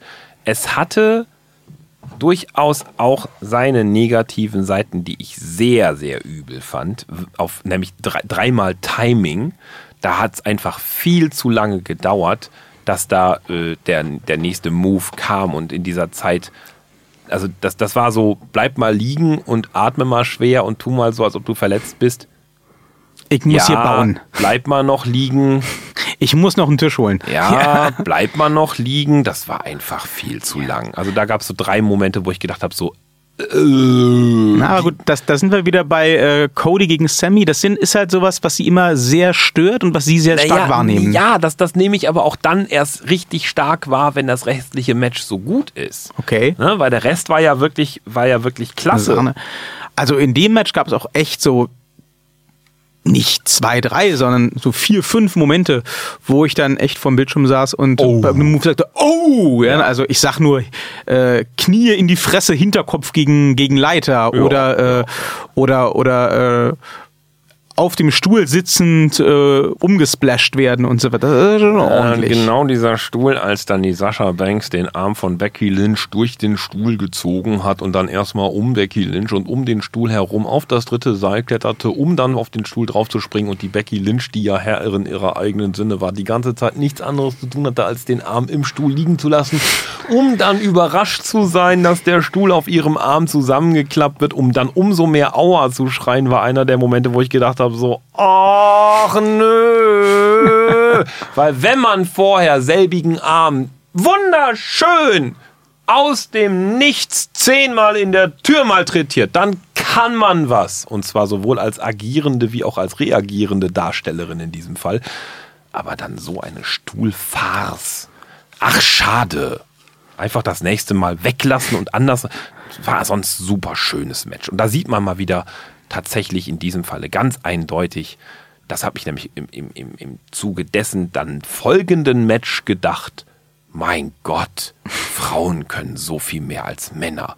Weil das dann folgende Match, zu dem wir dann nachher kommen, war um, um einiges technisch gesehen einfach so viel beschissener, weil es einfach nur war. Und Ja, Sie reden vom Tornado Tag Team Match Ja. zwischen den Herren äh, Brian Ja. und Reigns und den Bludgeon Brothers. ja. Ich muss sagen, das fand ich auch ordentlich. Also nicht auf einem Level mit dem äh, Hell in a Cell der Damen. Ja, es waren einfach nur starke Fleischstücke, die sich gegenseitig halt hin und her und kreuz und quer durch den Ring und über den Ja, Ring. das hat, das hat für mich super funktioniert. Wenn ich aber vorher Becky Lynch und Sascha Banks wirklich sehe mit, mit ausgereiften taktischen Überlegungen, Moves und dem kreativen Einsatz von Hilfsmitteln und zwar nicht einfach nur zum Draufhauen, sondern alleine mit drei Candlesticks und einem Stuhl in einer Ecke etwas Kreatives, Schönes zu bauen, was dann drei Minuten oder zehn Minuten später erst zum Einsatz kommt. Herrgott nochmal, das ist gut. Und dann nehme ich nicht einfach einen Candlestick, hau draufhauen, einen Stuhl draufhauen, Tisch draufhauen, einen anderen Mann draufhauen. Das war danach dieses, dieses Tornado-Tag-Team. Überhaupt, dass alle gleichzeitig im Ring, das erste, was sie machen, Glocke hauen, draufhauen, draufhauen, draufhauen, draufhauen. Nee. Also, wenn man besoffen ist in der Kneipe und das im Fernsehen läuft, okay. Aber wenn man vorher Becky Lynch und Sascha Banks hatte, war das danach einfach Schauer. Nicht annähernd auf dem Niveau, aber hat für mich, für das, was es war, auch total funktioniert. Männer, die sich gegenseitig Muskeln haben. Äh, was für mich auch funktioniert hat und wo ich echt mega überrascht war, äh, nicht nur weil das nicht angekündigt war, sondern auch aufgrund der Beteiligten, war das Match zwischen Randy Orton und Ali. Ha, der heißt jetzt nicht mehr Ali. Doch. Nein. Der heißt nicht mehr Mustafa, Nein, der heißt jetzt auch nicht mehr Ali. sondern Mein Mann hat ihn getauft in, das ist jetzt also die Berliner U-Bahn. was? Er hat jetzt diesen Knopf aufdrücken. Wir haben jetzt endlich, ge- an was uns das erinnert. Wir haben immer bis jetzt gedacht an einen der Avengers hier, an Iron Man. Ja. Aber nein, nein, nein, nein, nein. Mein Mann hat das richtig herausgefunden. Der sieht so aus wie der Öffnen-Knopf von der Tür von der Berliner U-Bahn. Deswegen war das jetzt Randy Orton gegen die Berliner U-Bahn. Ja, Ja. also äh, ich, ich habe ja echt überlegt, ich bin da noch zu keinem Ergebnis gekommen, Ob sie vielleicht, nee, ob vielleicht dieses Match einfach wirklich der Tatsache geschuldet ist, dass der Herr Orton so begeistert war von dem Match zwischen Cody und Sammy Guevara. Da gab es nämlich einige Ähnlichkeiten, die ich doch gesehen habe. Vielleicht hat der Herr Orton sich ja dann gedacht, so, äh, ich will jetzt auch mal hier so einen jungen Kleinen haben und dann will ich mal gucken, ob das ein gutes ein Match bisschen wird. pervers. Ja, nein, ist so nicht gemeint. Ähm, Allerdings, ne, also so gut mir dieses Match echt gefallen hat, von Anfang bis Ende, von Glocke zu Glocke, habe ich dann doch eine Frage. Na, was soll das? Äh, lieber Randy Orton, Ja. was zur Hölle? Du kannst also doch wresteln. Und du kannst dich auch schneller bewegen als ein Rentner mit Rheuma in beiden Knien. Du kannst auch mehr als 50 Prozent eines Matches im Ring verbringen. Du kannst auch die Leistung eines besiegten Gegners tatsächlich mit so Nicken und Fingerzeichen und so anerkennen. Und du kannst auch kleinere, schmächtigere Gegner glaubhaft als Konkurrenz für dich verkaufen. Warum um alles in der Welt war das bei Kofi Kingston nicht möglich? Tja, Ich warte. das war so ein. Das ist ja so einer vom Publikum getragener Lustiggegner gewesen. Der Ali ist ja nicht lustig. Er verteilt ja keine Pancakes. Ja, Also, wie gesagt, keine Ahnung, wie dieses Match zustande kam. Ich finde, die haben erstaunlich gut harmoniert. das kommt so zustande, als dass als nächstes auf der Uhr jetzt die Scheichmania ist. Und wer wird bei der Scheichmania ganz groß eine Rolle spielen? Der Ali? Absolut. Mal gucken. Bei den letzten nicht. Ja, aber bei dieser. Schauen wir mal. Ja, deswegen hat er auch jetzt ganz lange Haare. Möglich ist es. Könnte Ja. sein, könnte ja. sein. Ja, ja. Der wird jetzt vorbereitet. Wobei ich. War der Ali eigentlich schon mal mit Nö. bei einer Scheichenmania? Ich glaube nämlich, der gehört zu denjenigen, die gesagt haben, sie gehen da nicht hin. Oh, wir sehen den bei der nächsten Na, Scheichmania. schauen wir mal. Ich, ich, ich bin auch nicht, ich bin auch nicht hundertprozentig sicher. Ich dachte, ich hätte sowas mal gelesen.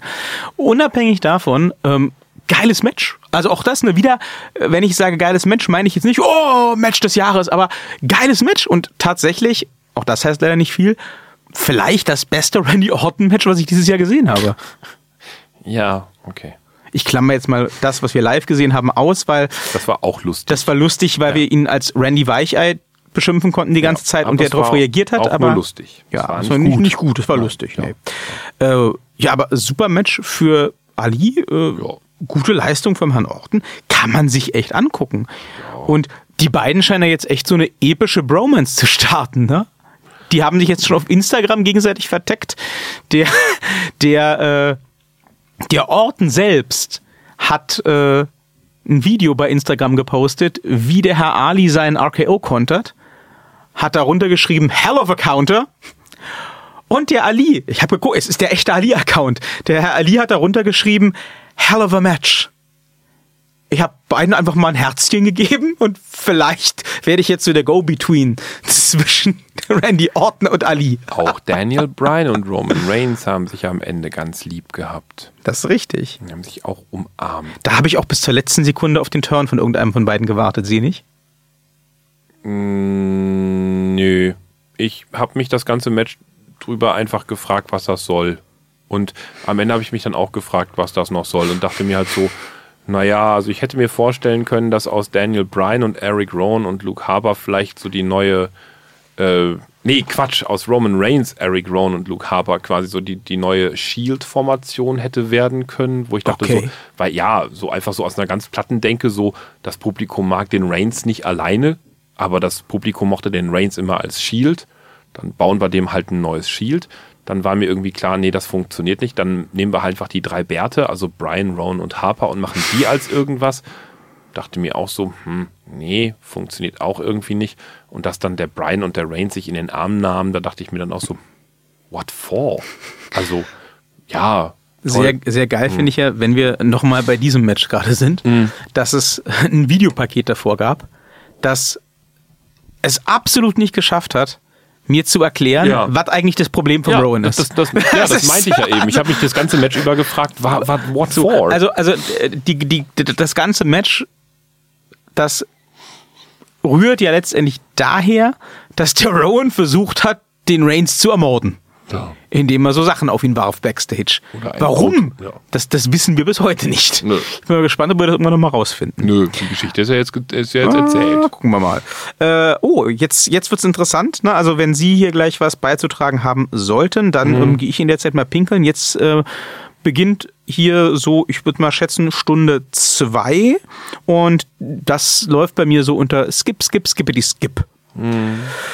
Äh, Das die dachte Kabuki sich- Warriors. Das dachte sich, skip, skip, skip, Ja? skip, dachte sich übrigens auch der Toningenieur, Aha. der die Auftrittsmelodie für die Kabuki Warriors zusammenstellte. Äh, ging jetzt ungefähr so los. Oh, oh, oh, oh, ne, von Kairi Sane kennt man. Um dann ein Heartbreak zu haben, um in die Musik von Asuka einzusteigen, um dann nach 10 Sekunden wieder ein Heartbreak zu haben, um wieder zurück in die Musik von Kairi Sane zu gehen, um ein Heartbreak zu haben, um danach wieder in die Musik von Asuka zu gehen, um dann nach 10 Sekunden zurück zur Musik von Kairi Sane, um danach wieder nach 10 und so weiter. Das hörte sich an wie oh scheiße, die Auftrittsmelodie ist nicht fertig geworden, die neue von The Kabuki Warriors. Dann, was machen wir nun? Nehmen wir die, also beide dann hinterher, also, oh, also alleine der Auftritt war schon komplett verhagelt, weil keiner der Frauen wusste, sich zur Musik der anderen zu bewegen. Äh, natürlich passten auch die Auftritte mit Maske abnehmen seitens Asuka und so und auch Lenkrad, nee, Steuerrad drehen von Kairi Sane überhaupt nicht zur Musik der jeweils anderen. Das ging schon mal beim Auftritt völlig schief und tat wirklich ohne Ende weh. Und das änderte sich auch nicht großartig beim Match, muss ich sagen. Also, Ich war ja die meiste Zeit pinkeln. ich wäre, hätte ich pinkeln müssen, auch gegangen. Ne? Also, ähm, ja, Asuka und Carrie Sane haben ein bisschen wresteln dürfen. Asuka durfte einmal ihre Popobombe gegen Alexa Bliss ausführen. Nikki Cross hat wie üblich viel gearbeitet. Alexa Bliss hat dann hinterher einen ganz großen Ohnmachtsanfall gehabt und nicht mehr mitbekommen, was überhaupt Phase ist. Das war aber nicht, da war sie nicht die einzige. Da ging es auch später noch anderen Menschen äh, genauso. Äh, und ähm, ähm, ähm, äh, ja, pff, ansonsten war das Match vorhanden. Sehr schön fand ich ja, dass die Kommentatoren, als dieses Match losgehen sollte, fragten, womit eigentlich die Kabuki Warrior diesen Title Shot verdient hätten, was die gemacht hätten. Auch gesagt, ja, danke, das, das, das, das geht mir ähnlich. Ich frage mich das auch. Es gab natürlich keine Antwort. Nö. Äh, warum jetzt tatsächlich hier neue Champions, äh, Champions, äh, was auch immer, gekrönt werden mussten, ist mir unklar. Schauen wir mal, was mit diesen Titeln jetzt wird. Äh, ja. ein total flacher Kampf, der war. Also, das, das war für mich so, das, das, das ist so das Gegenstück gewesen zu Becky Lynch und Sasha Banks. Ne? So, wenn man so frauenfeindlich im Wrestling sein möchte, dann braucht man gar kein Mann dazu sein. Da reicht es schon, wenn man tatsächlich einfach eine Frau wie Asuka oder Kairi Sane ist und einfach so wrestelt gegen Alexa Bliss und Nikki Cross, dann macht sich das von selbst.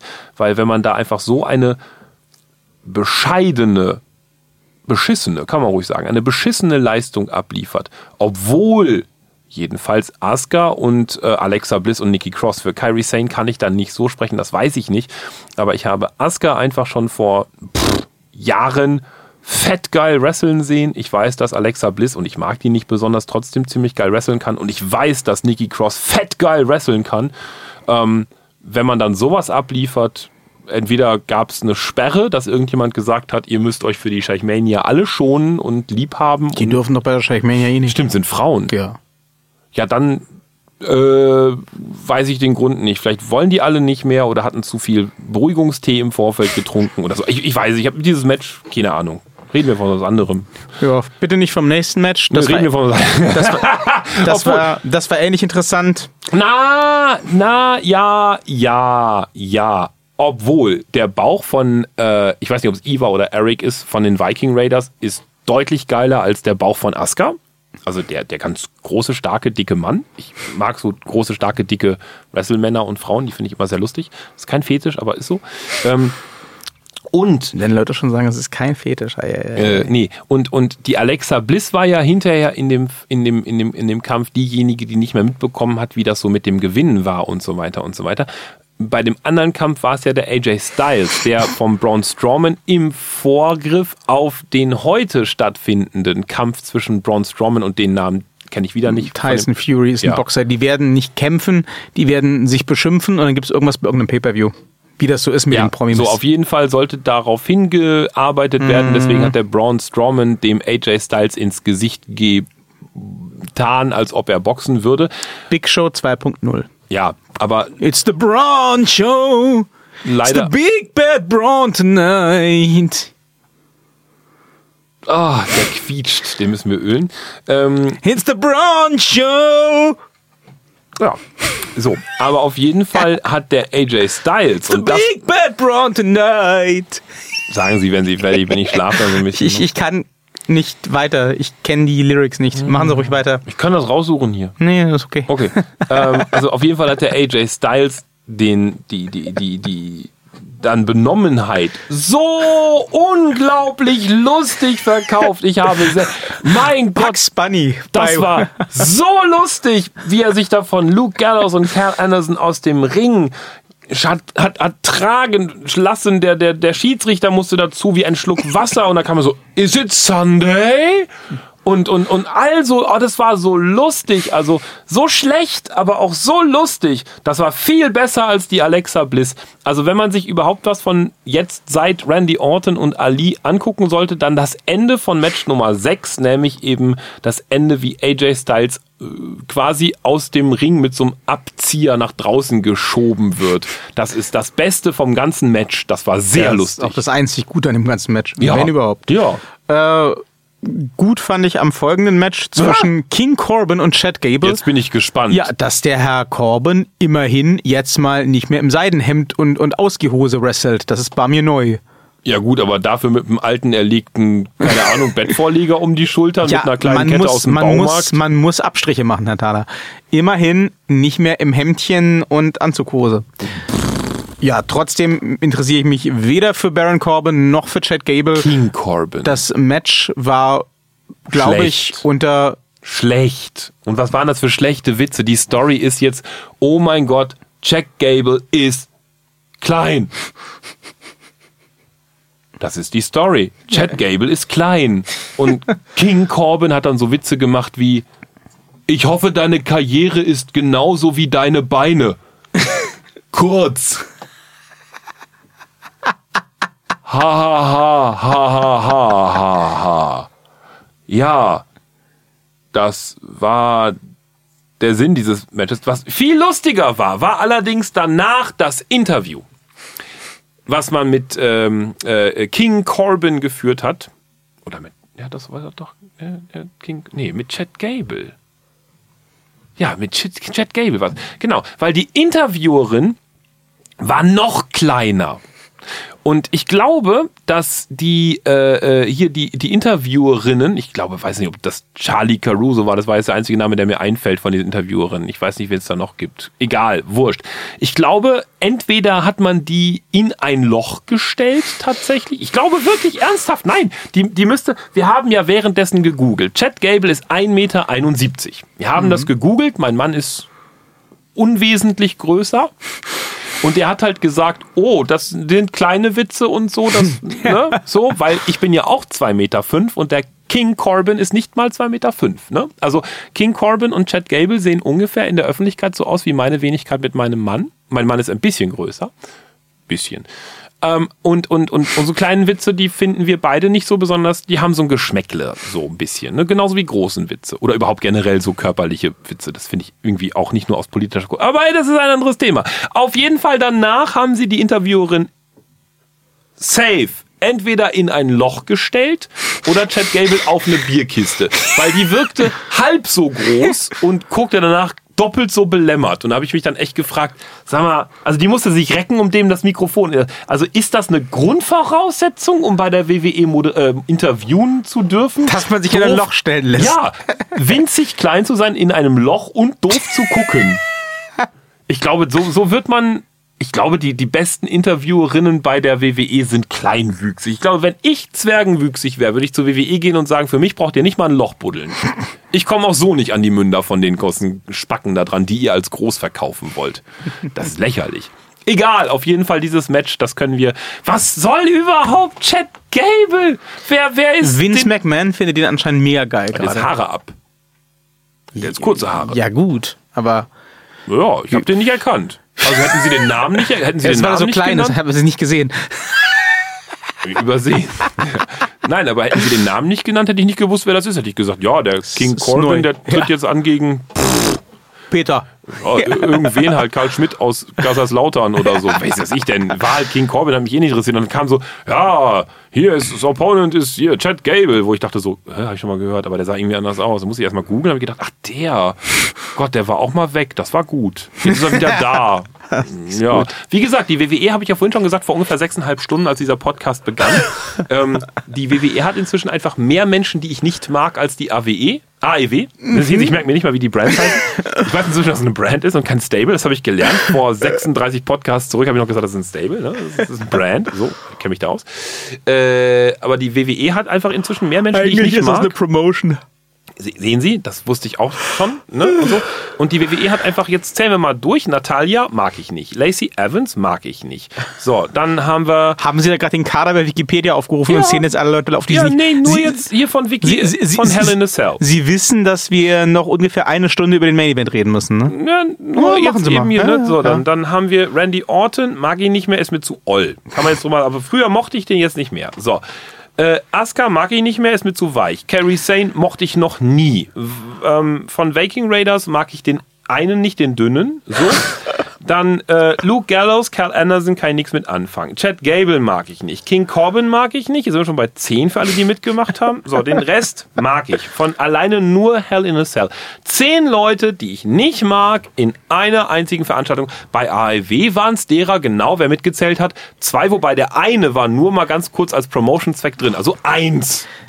Man muss dazu sagen, bei AEW kennen Sie auch die meisten Leute einfach nicht. Das ist, das ist die Grundvoraussetzung dafür, dass ich sie mag. Ja, sehen Sie. Ne, Je länger ich die Leute sehe, desto weniger, wenn sie dann weniger Geschichten zu erzählen. Je, je häufiger die Menschen zu sehen sind mit immer wieder derselben Geschichte, desto langweiliger werden sie, desto weniger mag ich die.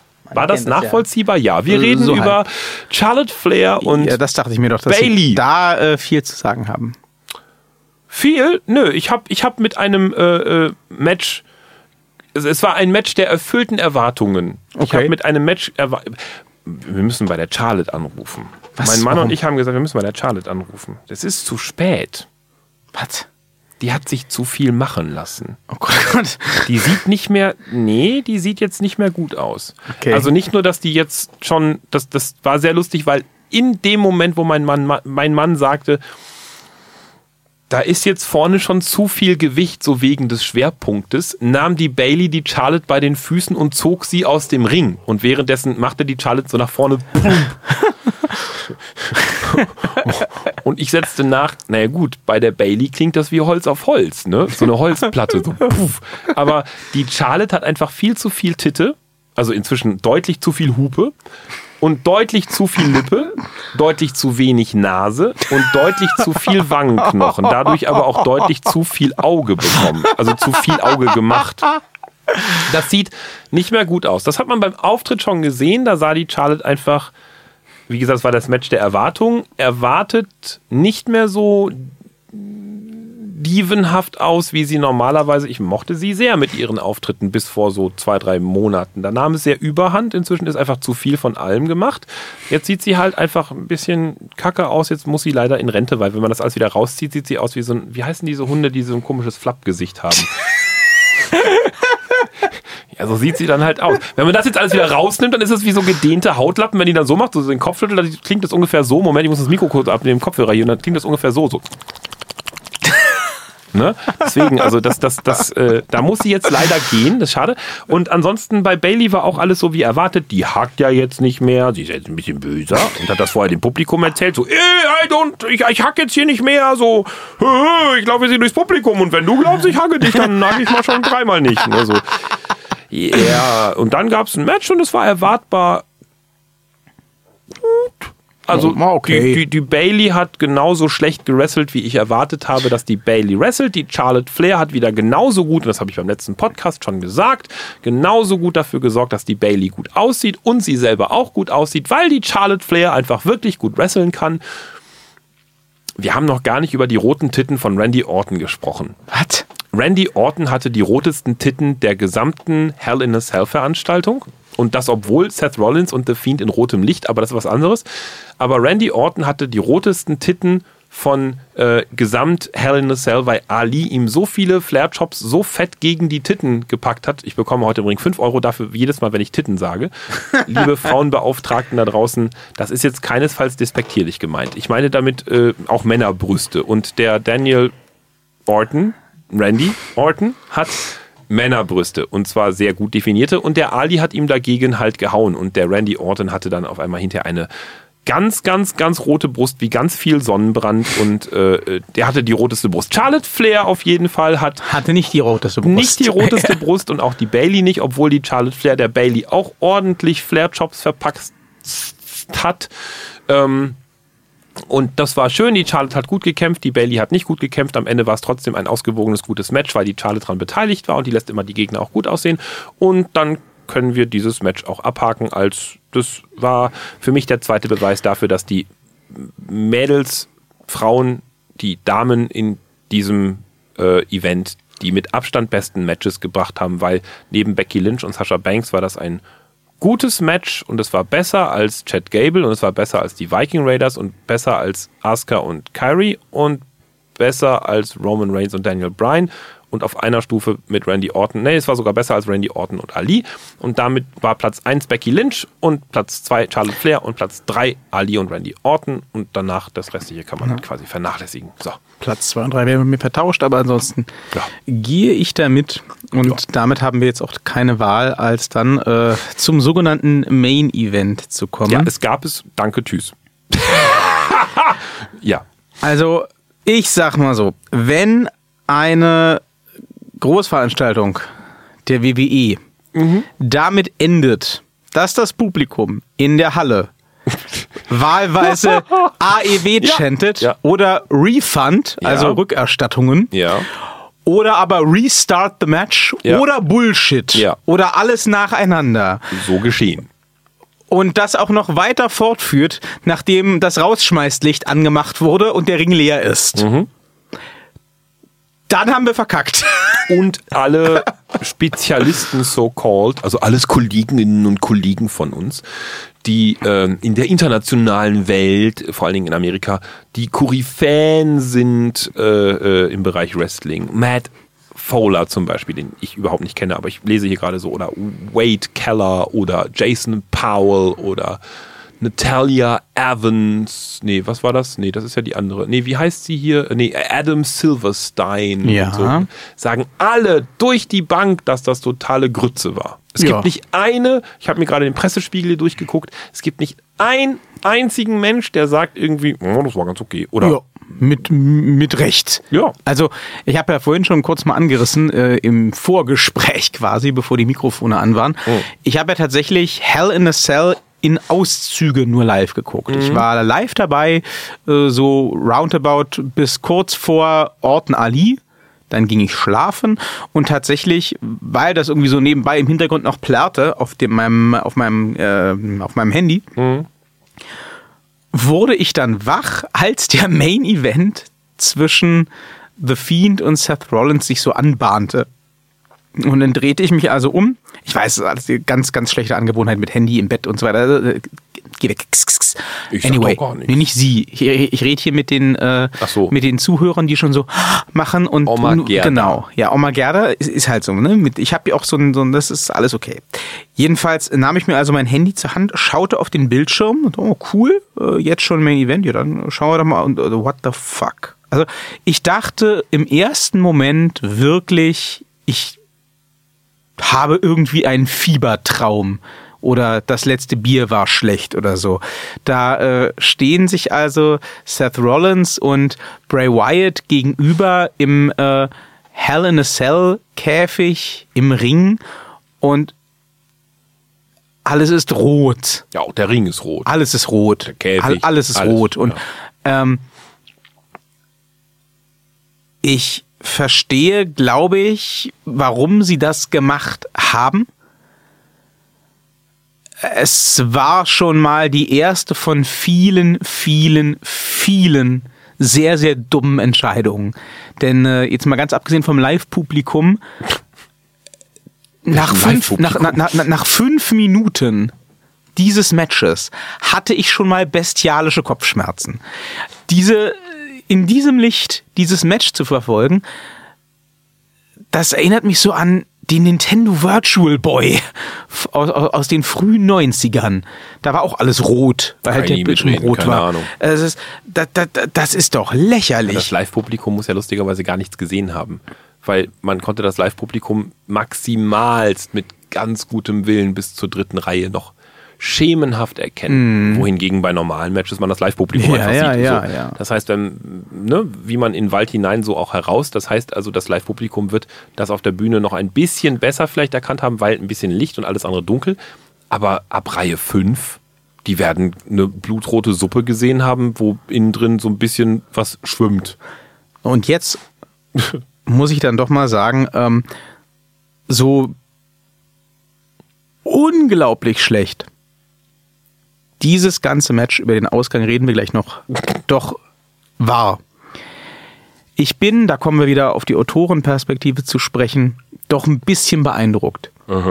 Ich bin wirklich beeindruckt, wie man so komplett alles verbocken so. kann. Also, dass, dass man irgendwie mal die falsche Abzweigung nimmt. Ja. Dass der Vince McMahon einem in die Suppe spuckt und sagt, hier, den, den coolen Twist, den du dir überlegt hast, nee, raus, ja. Aber die haben ja von vorne bis hinten alles komplett verbockt. Jo. Also, das fängt mit dem roten Licht an, äh, was irgendwie es nicht einfacher gemacht hat, dem Match zu folgen. Ähm, es gab ja aber dann auch erstmal gar nicht viel zu folgen, weil äh, außer so ein bisschen Hauen und Schubsen erstmal gar nicht viel passiert ist. Ja. Gut. Äh, tatsächlich Highlight des Matches war irgendwie äh, für mich Bray Wyatt, der einen Kendo-Schlag äh, Kendo-Stock-Schlag einsteckt und Ja, einfach stehen und bleibt. Ja, und einfach stehen bleibt. Ja. Fand ich super. Cool. Ähm, das hat nämlich auch ordentlich gezimmert. Und danach ging es ja nur steil bergab. Stomp. Ja, Stomp, jetzt, na, und, und das ist das Ding, wo ja jetzt äh, wahrscheinlich einige Leute sagen werden, ja, na ja, aber so wurde The Fiend ja wenigstens äh, stark gehalten. Zehn, also es ist ungelogen, ne, falls ihr das nicht gesehen habt. Seth Rollins hat äh, den Fiend dann irgendwann auf die Matte gelegt und hat nacheinander so an die zehn Stomps einfach verteilt. Alle Ja. durchgezogen. So, und ähm, da muss ich jetzt dann ganz einfach mal sagen, sorry, ähm, das hat nichts damit zu tun, den Fiend stark darzustellen. Das entwertet einfach Seth Rollins und diesen Stomp Total, und alles, ja. was der in den letzten Monaten gemacht hat. Ja. Weil Brock ja, Lesnar war nach wollte drei sagen, Brock Lesnar war nach dreien tot.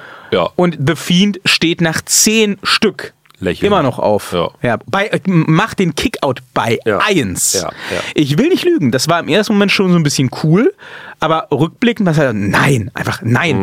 Mhm. Ganz abgesehen davon, es war in dem Moment ein bisschen cool, als er den Kickout bei 1 gemacht hat, weil ich dachte, okay, wenn sie den wirklich so bucken, dann gewinnt er das Ding jetzt. Es gibt, es gibt ja keinen Ausweg. Mhm. Ne, Seth Rollins kriegt den nicht tot. Irgendwie muss der das ja jetzt gewinnen, Mhm. der Fiend. So, dann schickt also der Seth Rollins den wieder auf die Matte und dann wird gebastelt. Dann äh, kriegt er erst einen Stuhl ins Gesicht gehauen. Ich glaube, so war die Reihenfolge. Dann äh, wird auf den Stuhl eine Leiter raufgehauen. Dann wird mit einer Werkzeugkiste, sehr kreativ, auf die Leiter, auf den Stuhl, auf den Bray Wyatt draufgehauen. Dann wird die mittlerweile leere, entleerte Werkzeugkiste in die Leiter geklemmt, weil das wird's bestimmt rausreißen. Also, wenn der Fiend nicht äh, tot zu kriegen ist, durch Stuhl in die Fresse, Leiter auf Stuhl in die Fresse, dann wird die leere Werkzeugkiste, die wir in die Leiter klemmen, bestimmt jetzt noch den ausschlagenden äh, Effekt. Auf die dann ja. mit dem Sledgehammer gehauen hätte. Und das ist ja das nächste sollen. Ding. Dann kommt also der Seth äh, in den Ring zurück mit einem Vorschlaghammer, so einem Triple H Vorschlaghammer. Äh, Wohlgemerkt, dass wir auf der anderen Seite des Rings so einen riesigen Cartoon-Hammer liegen hatten. Ja. Äh, Vom, vom The Fiend. Ja. Egal, wir Ja. holen einfach mal so einen kleinen Triple H-Hammer Ja. unterm Ring vor. Okay. Der, der Und- wohlgemerkt, der andere Hammer musste zur Seite geräumt werden, damit man den kleinen Hammer holen Ja, ja, kann. ja. Der lag So. vor, der, vor der Balustrade da. Ja. So, und dann steigt also Seth zurück in, äh, in den Ring und will mit dem Vorschlaghammer auf Die Werkzeugkiste, die, auf die in der Werkzeugkiste Leiter, in der dem Leiter Stuhl. über dem Stuhl auf dem Fiend hauen. Ja. Und dann springt da der Ringrichter dazwischen und sagt, Das ist verboten. das ist verboten. Nein, tu, tu das nicht. das nicht. Er hat ihn sogar mit, äh, mit, mit, mit äh, Realnamen angesprochen. Nick Colby, tu das nicht. Das bist nicht du. Tritra, trullala. ja, und da musste er kurz ein bisschen weinen. Ja, und ich, ich, und ich saß dann auch davor und dachte so, Leute, also jetzt, ganz ehrlich, Ja. ähm, 1997, ich weiß, langes Jahr, Opa ist alt, aber eure scheiß Kommentatoren haben das heute Abend noch erwähnt. Jerry the King Lawler hat das heute Abend noch erwähnt, als dieses Match anfing. 1997 war es. Da wurde ein Mick Foley vom Undertaker vom Käfig durch den Kommentatorentisch geworfen wurde durch die Zelle, durchs Dach des Käfigs gechokeslammt in den Ring, kriegte einen vom Dach des Käfigs herunterfallenden Stuhl in die Fresse, so dass Jim Ross, der damals noch bei der WWE, damals WWF den Kommentar machte, ernsthaft dachte, fuck, der ist tot. Und Jim Ross brüllte ins Kommentatorenmikrofon, würde jemand bitte das verdammte Match unterbrechen? Tja. Niemand hat das verdammte Match unterbrochen. Da sitzt ein, Kommentar, ein Kommentator, der ernsthaft denkt, da ist gerade einer tot. Ja. Der Undertaker hat in Interviews gesagt, als er gefragt wurde, wie war denn das denn so auf dem Dach zu stehen und runter zu gucken auf Mick Foley? Ja, ich dachte, der ist tot. Und da, da wird- das Match nicht abgebrochen. Nein. Aber dann kommt der Seth Rollins in den Ring mit einem Vorschlaghammer und dann, das ist, jetzt ist vorbei. Das, das können wir nicht machen. Und dann müssen wir tatsächlich, als dann doch mit dem Vorschlaghammer zugeschlagen wird, müssen wir das fucking Hell in a Cell Match abbrechen. Ja. Nein! Was ist eigentlich los mit euch? Wer hat euch denn ins Gehirn gewichst? Es wurde für mich dann schon komplett absurd, als bei dem erklärten Aufbau, und das fand ich, da habe ich einen Lachkrampf gekriegt. Ich bin groß in Lachkrämpfe kriegen. Einfach, wer es nicht glaubt, letzte Folge aber- Nein, wir fangen jetzt nicht an mit dem allwissenden Stuhl. Vielleicht war es der allwissende Käfig. Nein, nein, nein, nein. Aber äh, äh, für mich wurde es dann sehr lustig, als The Fiend tatsächlich äh, den Stuhl festhalten durfte. Sie müssen da mal drauf achten. Ich weiß nicht, ob Sie es gesehen haben. Ne? Der Stuhl wird auf The Fiend gelegt und dann so hin und her gewackelt. Und dann muss der Fiend den so durch das Ding so durch festhalten. und dann legt Seth Rollins, wir kommen gleich auf den Spitznamen, weil der kommt nämlich gleich jetzt von den Kommentatoren, legt danach die Leiter auf den Stuhl und sagt dem The Fiend, dass er, also gibt ihm so zu verstehen, "Hm, halt mal fest hier so, dann auch mit der Hand, die durch die Stuhllehne durchgeht, die Leiter jetzt noch festhalten muss. Währenddessen sagt der Kommentator, yes, he's the architect.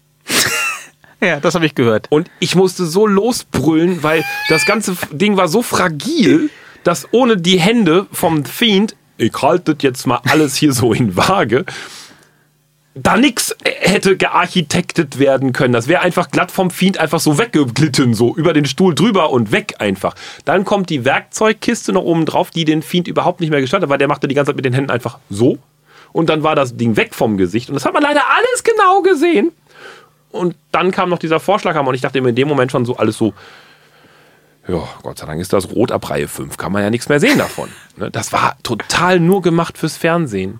Auch, Total, auch, ja. Auch alleine diese Auftritte vom The Fiend, wenn man sich das vorstellt, Sie haben ja vollkommen zu Recht gesagt, das Publikum hat ja gebuht bis zuletzt.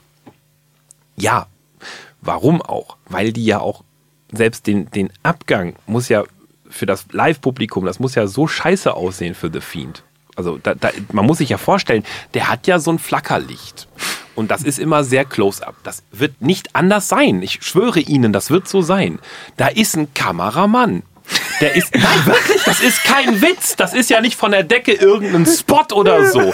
Da ist ein Kameramann, der ist ganz nah, der ist so 20 Zentimeter Ja klar, vom der muss, den, der muss die mir direkt in die Fresse filmen. Der hat von der anderen Seite hat der eine Taschenlampe mit. Das ist kein Witz. Der hat eine Taschenlampe mit der, der so ein Wackeligen macht. Hin und her so. Und das ist das nicht. Für das Publikum sieht das also jetzt so aus, als ob da einfach ein roter Frosch vor einem schwarzen Frosch ist, der in der einen Hand eine Kamera in der anderen Hand eine wackelnde Taschenlampe und dem roten Frosch damit ins Gesicht auf die Maske wibbelt. So, das ist das, was das Live-Publikum sieht, dass man da nach diesem Match scheiß der Hund drauf, noch mal mehr Bu ruft, kann ich total verstehen, weil das sieht ja nur am Fernsehen gut aus. Selbst wenn die Kamera ein bisschen aufziehen würde, würde man ja schon die Hand von dem Kameramann sehen. Das sieht einfach für alle Leute durch die Bank. Das, was, was die gesehen haben, war blutrote Suppe und einen tattrigen Kameramann mit Taschenlampe. Das war alles, was die von dem Match gesehen haben da live. Das, das, das kann man nur in Grund und Boden buhen. Ja, um, um mal jetzt nicht vom Ende zu reden, ne? Also, Ja. dann, dann wird dieses Match abgebrochen. Es war, wie es jetzt heißt, wohl keine Disqualifikation. Es gibt ja keine Disqualifikation im Hell in a Cell Ein Match. No Contest. Genau, es war ein, ein, ein, ein Stoppage, Ja. wie, weil einer der Kontrahenten nicht mehr weitermachen konnte, nach Ansicht des Ringrichters. Ähm, das hätte man vielleicht dann auch gleich mal so kundtun sollen. Ähm, hätte, glaube ich, in dem Moment dem Ärger der Fans keinen Abbruch getan, aber äh, immerhin. Ähm, völlig bescheuert. Also wenn einer irgendwas so krasses hätte machen sollen, dass ein Hell in a Cell Match abgebrochen wird, dann hätte das doch der Fiend sein sollen. Ja, ja sicher. Wenn der jetzt, was weiß ich, dem, dem, dem, dem Seth die Fresse poliert ohne Ende Ja. und sich einfach weigert, den zu pinnen, aus welchen Gründen auch immer. Ja. ja cool, bitte. Dann Ja. sagt halt dann der Ringrichter irgendwann, ja gut, jetzt ist hier mal Feierabend, weil irgendwie so, so, ich, ich will den ja auch nicht von der Matte kratzen hinterher. Fein, okay.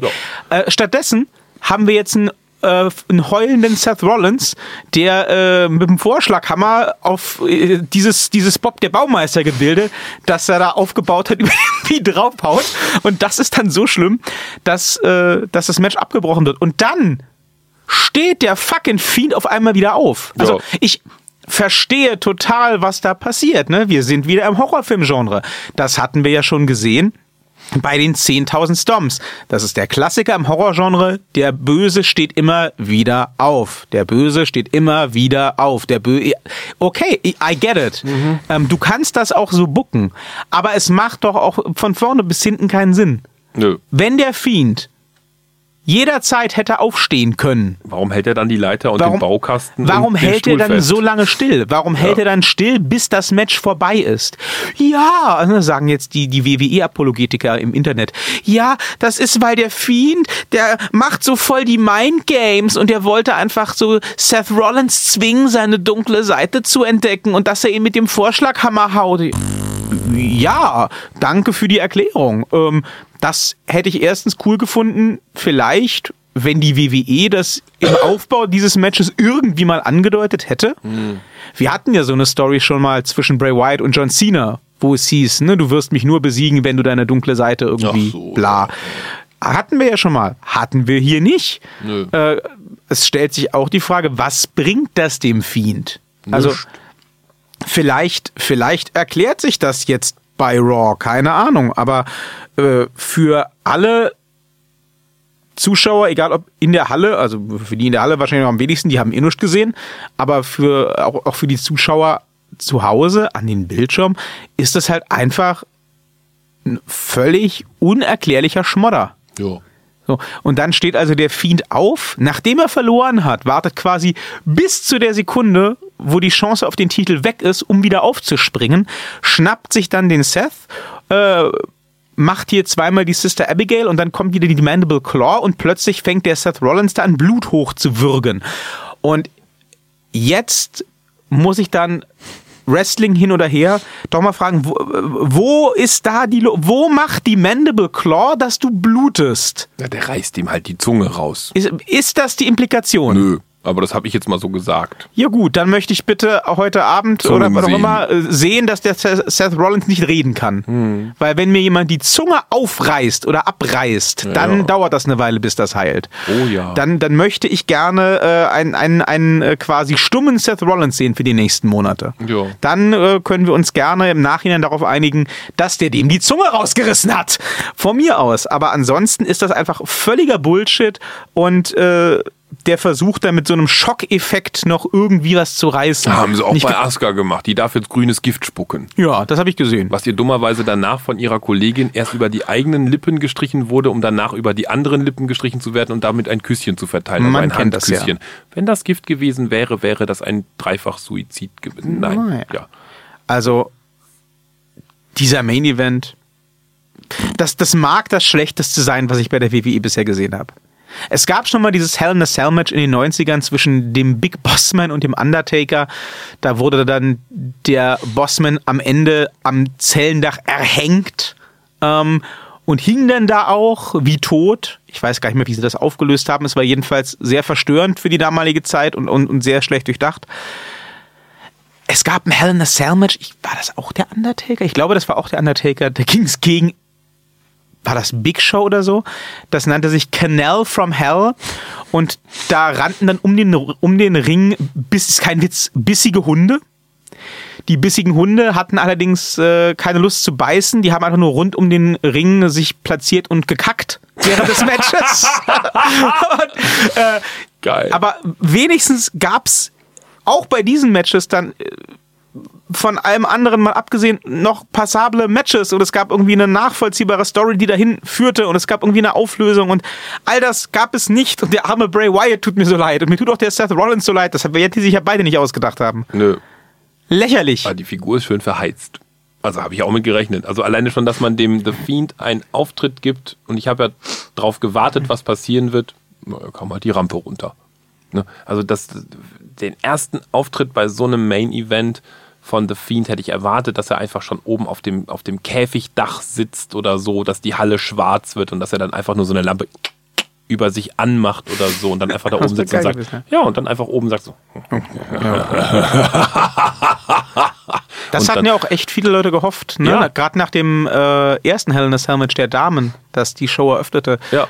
äh, dass vielleicht in Anlehnung an Mankind und Undertaker, dass ähm, Seth und äh, Bray ihr Match direkt oben auf dem Käfig anfangen. Ja, ja irgendwie, gepasst, irgendwie ja. sowas halt. Oder dass er eben aus dem Boden hochfährt oder weiß ich nicht. Ich habe auch wirklich bis zuletzt damit gerechnet, dass der Olle Kane da unten drunter sitzt, dass der, dass der, dass der Rollins deswegen so lange unter den Ring kriecht, um dem Kane immer wieder guten Tag zu sagen oder so. Ich hab, Ich, ich habe ehrlich gesagt auf den Undertaker gewartet. Ja, oder Ich irgendwie habe sowas. gedacht, ich hab gedacht, nachdem er den Kane abgefrühstückt hat, der jetzt auch nicht mehr so einfach für so Gastauftritte zu haben ist, seit er Politiker ist, ja. dachte Aber es ich. war rot, deswegen dachte ich, Kane wäre realistischer ja, als Undertaker. Ja, ne? schon. Ich Ja. dachte, es gibt vielleicht irgendwie so einen Lichtwechsel zwischendrin. Ja. Ich habe wirklich Hab ich auch drauf gehofft, Ich, ja. ich, ich habe erwartet, dass, dass, dass mit dem Licht irgendwas passiert. Ich habe gedacht, das ist kaputt. Ich habe zwischendurch, also am Anfang habe ich gedacht, ah ja, okay, wie kommen die da jetzt wieder raus? Dann habe ich gedacht, ah nee, die sind da draußen, die haben das auf die Kamera gepackt, das ist ein Kamerafarbfilter. Dann habe ich gesehen, nee, nee, unten bei den Treppen sind die LEDs noch blau und grün und weiß. Und dann dachte ich mir so, hä? Okay, das ist überall wirklich rot die ganze Zeit. Oh. Ich hatte mich auch gefragt, ob das, ob das ein digitaler Filter ist, ob Nö. man das nur zu Hause so Nö, sieht. nö. Aber es war, war wirklich die Ja. Arena in, in, ja, in, in ja. Rot. Sie ne? haben ganz leicht unten aus dem Ring heraus, bei den Treppen sind noch irgendwie die LEDs von den Ringpfosten Mhm. und die haben unten die Grundtöne drin, also die Grundfarbpalette. Und die sehen Sie in der Spiegelung von der Treppe. Sowas das, dachte das, ich. das muss, das muss, wenn du da in der Halle gesessen hast, das muss ja so belastend gewesen sein. Das ist die Hölle. Also- du siehst halt einfach nur schwarz-rote Suppe. Also ich wäre gegangen. Ich hätte gedacht, wirklich, also wenn die das jetzt nach, nach fünf Minuten hätte ich gesagt, ja, Ich sehe ja nichts. nee, ja. du siehst auch nichts. Also es kann noch so lange da unten dauern. Da, nö. Also ich wäre wahrscheinlich nur noch geblieben, um, um zu hoffen, dass der Undertaker kommt oder sowas. Ja, Selbst ja. den hätte ich ja nicht gesehen. Ja. gedacht, ah, der kommt, gibt Gong. Gong, so, ja, sehr schön. Nee, aber nee, nee, nee, mm, nee. Also Nö. ganz, ganz, ganz, ganz, ganz, ganz, ganz, ganz, ganz, ganz schlecht. Und äh, ne, die Hoffnung stirbt zuletzt. Ich, ich habe ja noch die Hoffnung, dass wir den Fiend irgendwie retten. Ich, ich sehe es nicht mehr kommen. Wir werden hier schön unser, unser Fantasy-Booking in einem anderen Universum fortsetzen in den Ja. nächsten Wochen. Ähm, mal schauen, was in der Realität passiert. Ich bin jetzt mittlerweile echt auf dem Trip, muss ich sagen. Ähm, sowohl für einen Bray Wyatt, ähm, wenn er auch die Maske wahrscheinlich nicht mitnehmen durfte, als auch für einen Kofi Kingston. Ich hoffe, Ivy. Ich hoffe, wenn deren Verträge ausgelaufen sind, dass die sagen, lieber Vince, Ja. danke für all die Fische. Und tschüss. Ich gehe jetzt mal. Ja, ne? Also was ein Kofi Kingston reißen könnte, ob er dann noch Kofi heißt oder nicht, in Ja. der AEW, was ein Bray Wyatt mit dem Charakter wie The Fiend reißen könnte. Und ähm, Bray Wyatt ist auf diesen speziellen Charakter auch überhaupt nicht angewiesen. Ne? Also wir haben gesehen, was der kann als äh, Eater of Worlds in, mit, in seinem, in seinem Kultanführer-Gimmick. Ja, aber Äh, der hat auch The Fiend ist schon ein durchdachter und wirklich sehr geiler Charakter. Also Das ist wahr, Wenn der dem gehört, sollte der den unbedingt mit. Da- Ich bezweifle das. Also alles, was im WWE-Fernsehen präsentiert Ja, ja. wird, ist ja eigentlich. ja mit dran, dran, dran. Das ist deswegen, genau, er hat ja auch die Maske selbst in Auftrag Ja, gegeben. also wenn sie dem gehört, wie gesagt, dann. Dann wäre das ja, cool. Ja. Ähm, nur, selbst wenn nicht, worauf ich hinaus wollte, Ja. ist halt Bray Wyatt hat, ist auch schon äh, in OVW, das ist quasi der Vorgänger von NXT, Mhm. ähm, damals schon in der, äh, in der Nachwuchsliga angetreten mit einer Metallmaske, so als Slasher-Monster und hat sich da immer in der Ringecke gefläzt. Also diese, diese spooky äh, äh, Horror-Gimmicks, die hat er drauf. Ich glaube, da zieht er auch gerne ohne Probleme noch zwei, drei weitere aus der Tasche, die ebenfalls sich super gut verkaufen würden, die er super gut verkaufen könnte. Insofern, ähm, wenn die WWE jetzt nicht eine komplette Kehrtwende hinlegt in den nächsten Monaten, lieber Bray, lieber Kofi, bitte ab zu AEW. Auch wir werden dort des Öfteren in Zukunft sicher anzutreffen sein. Liebe Hörer, das war's ähm, mit uns und dem WWE-Podcast. ne? Ab der nächsten Woche werden wir uns hier hören mit einem neuen Namen und neuen Moderatoren. An den Mikrofonen sind dann äh, Tim Knie und Carsten Schäfer äh, mit dem äh, wunderbaren neuen AEW-Podcast. Nee, Nee. Quatsch. Wir bleiben äh, euch natürlich erhalten und, bis auf weiteres auch mal der. AEW, Aber äh, der wir- WWE. Aber wir senden ab nächste Woche in durchgehend Rot. Das wird super, freu Hier im dich schon mal. Studio. Ja, Ne? ne? Good ja. Fight. Good night. Wir senden durchgehend in Rot. Das wird- wir, ich werde in die nächste Folge reinschreiben, jetzt durchgehend in Rot. Vielleicht sollten wir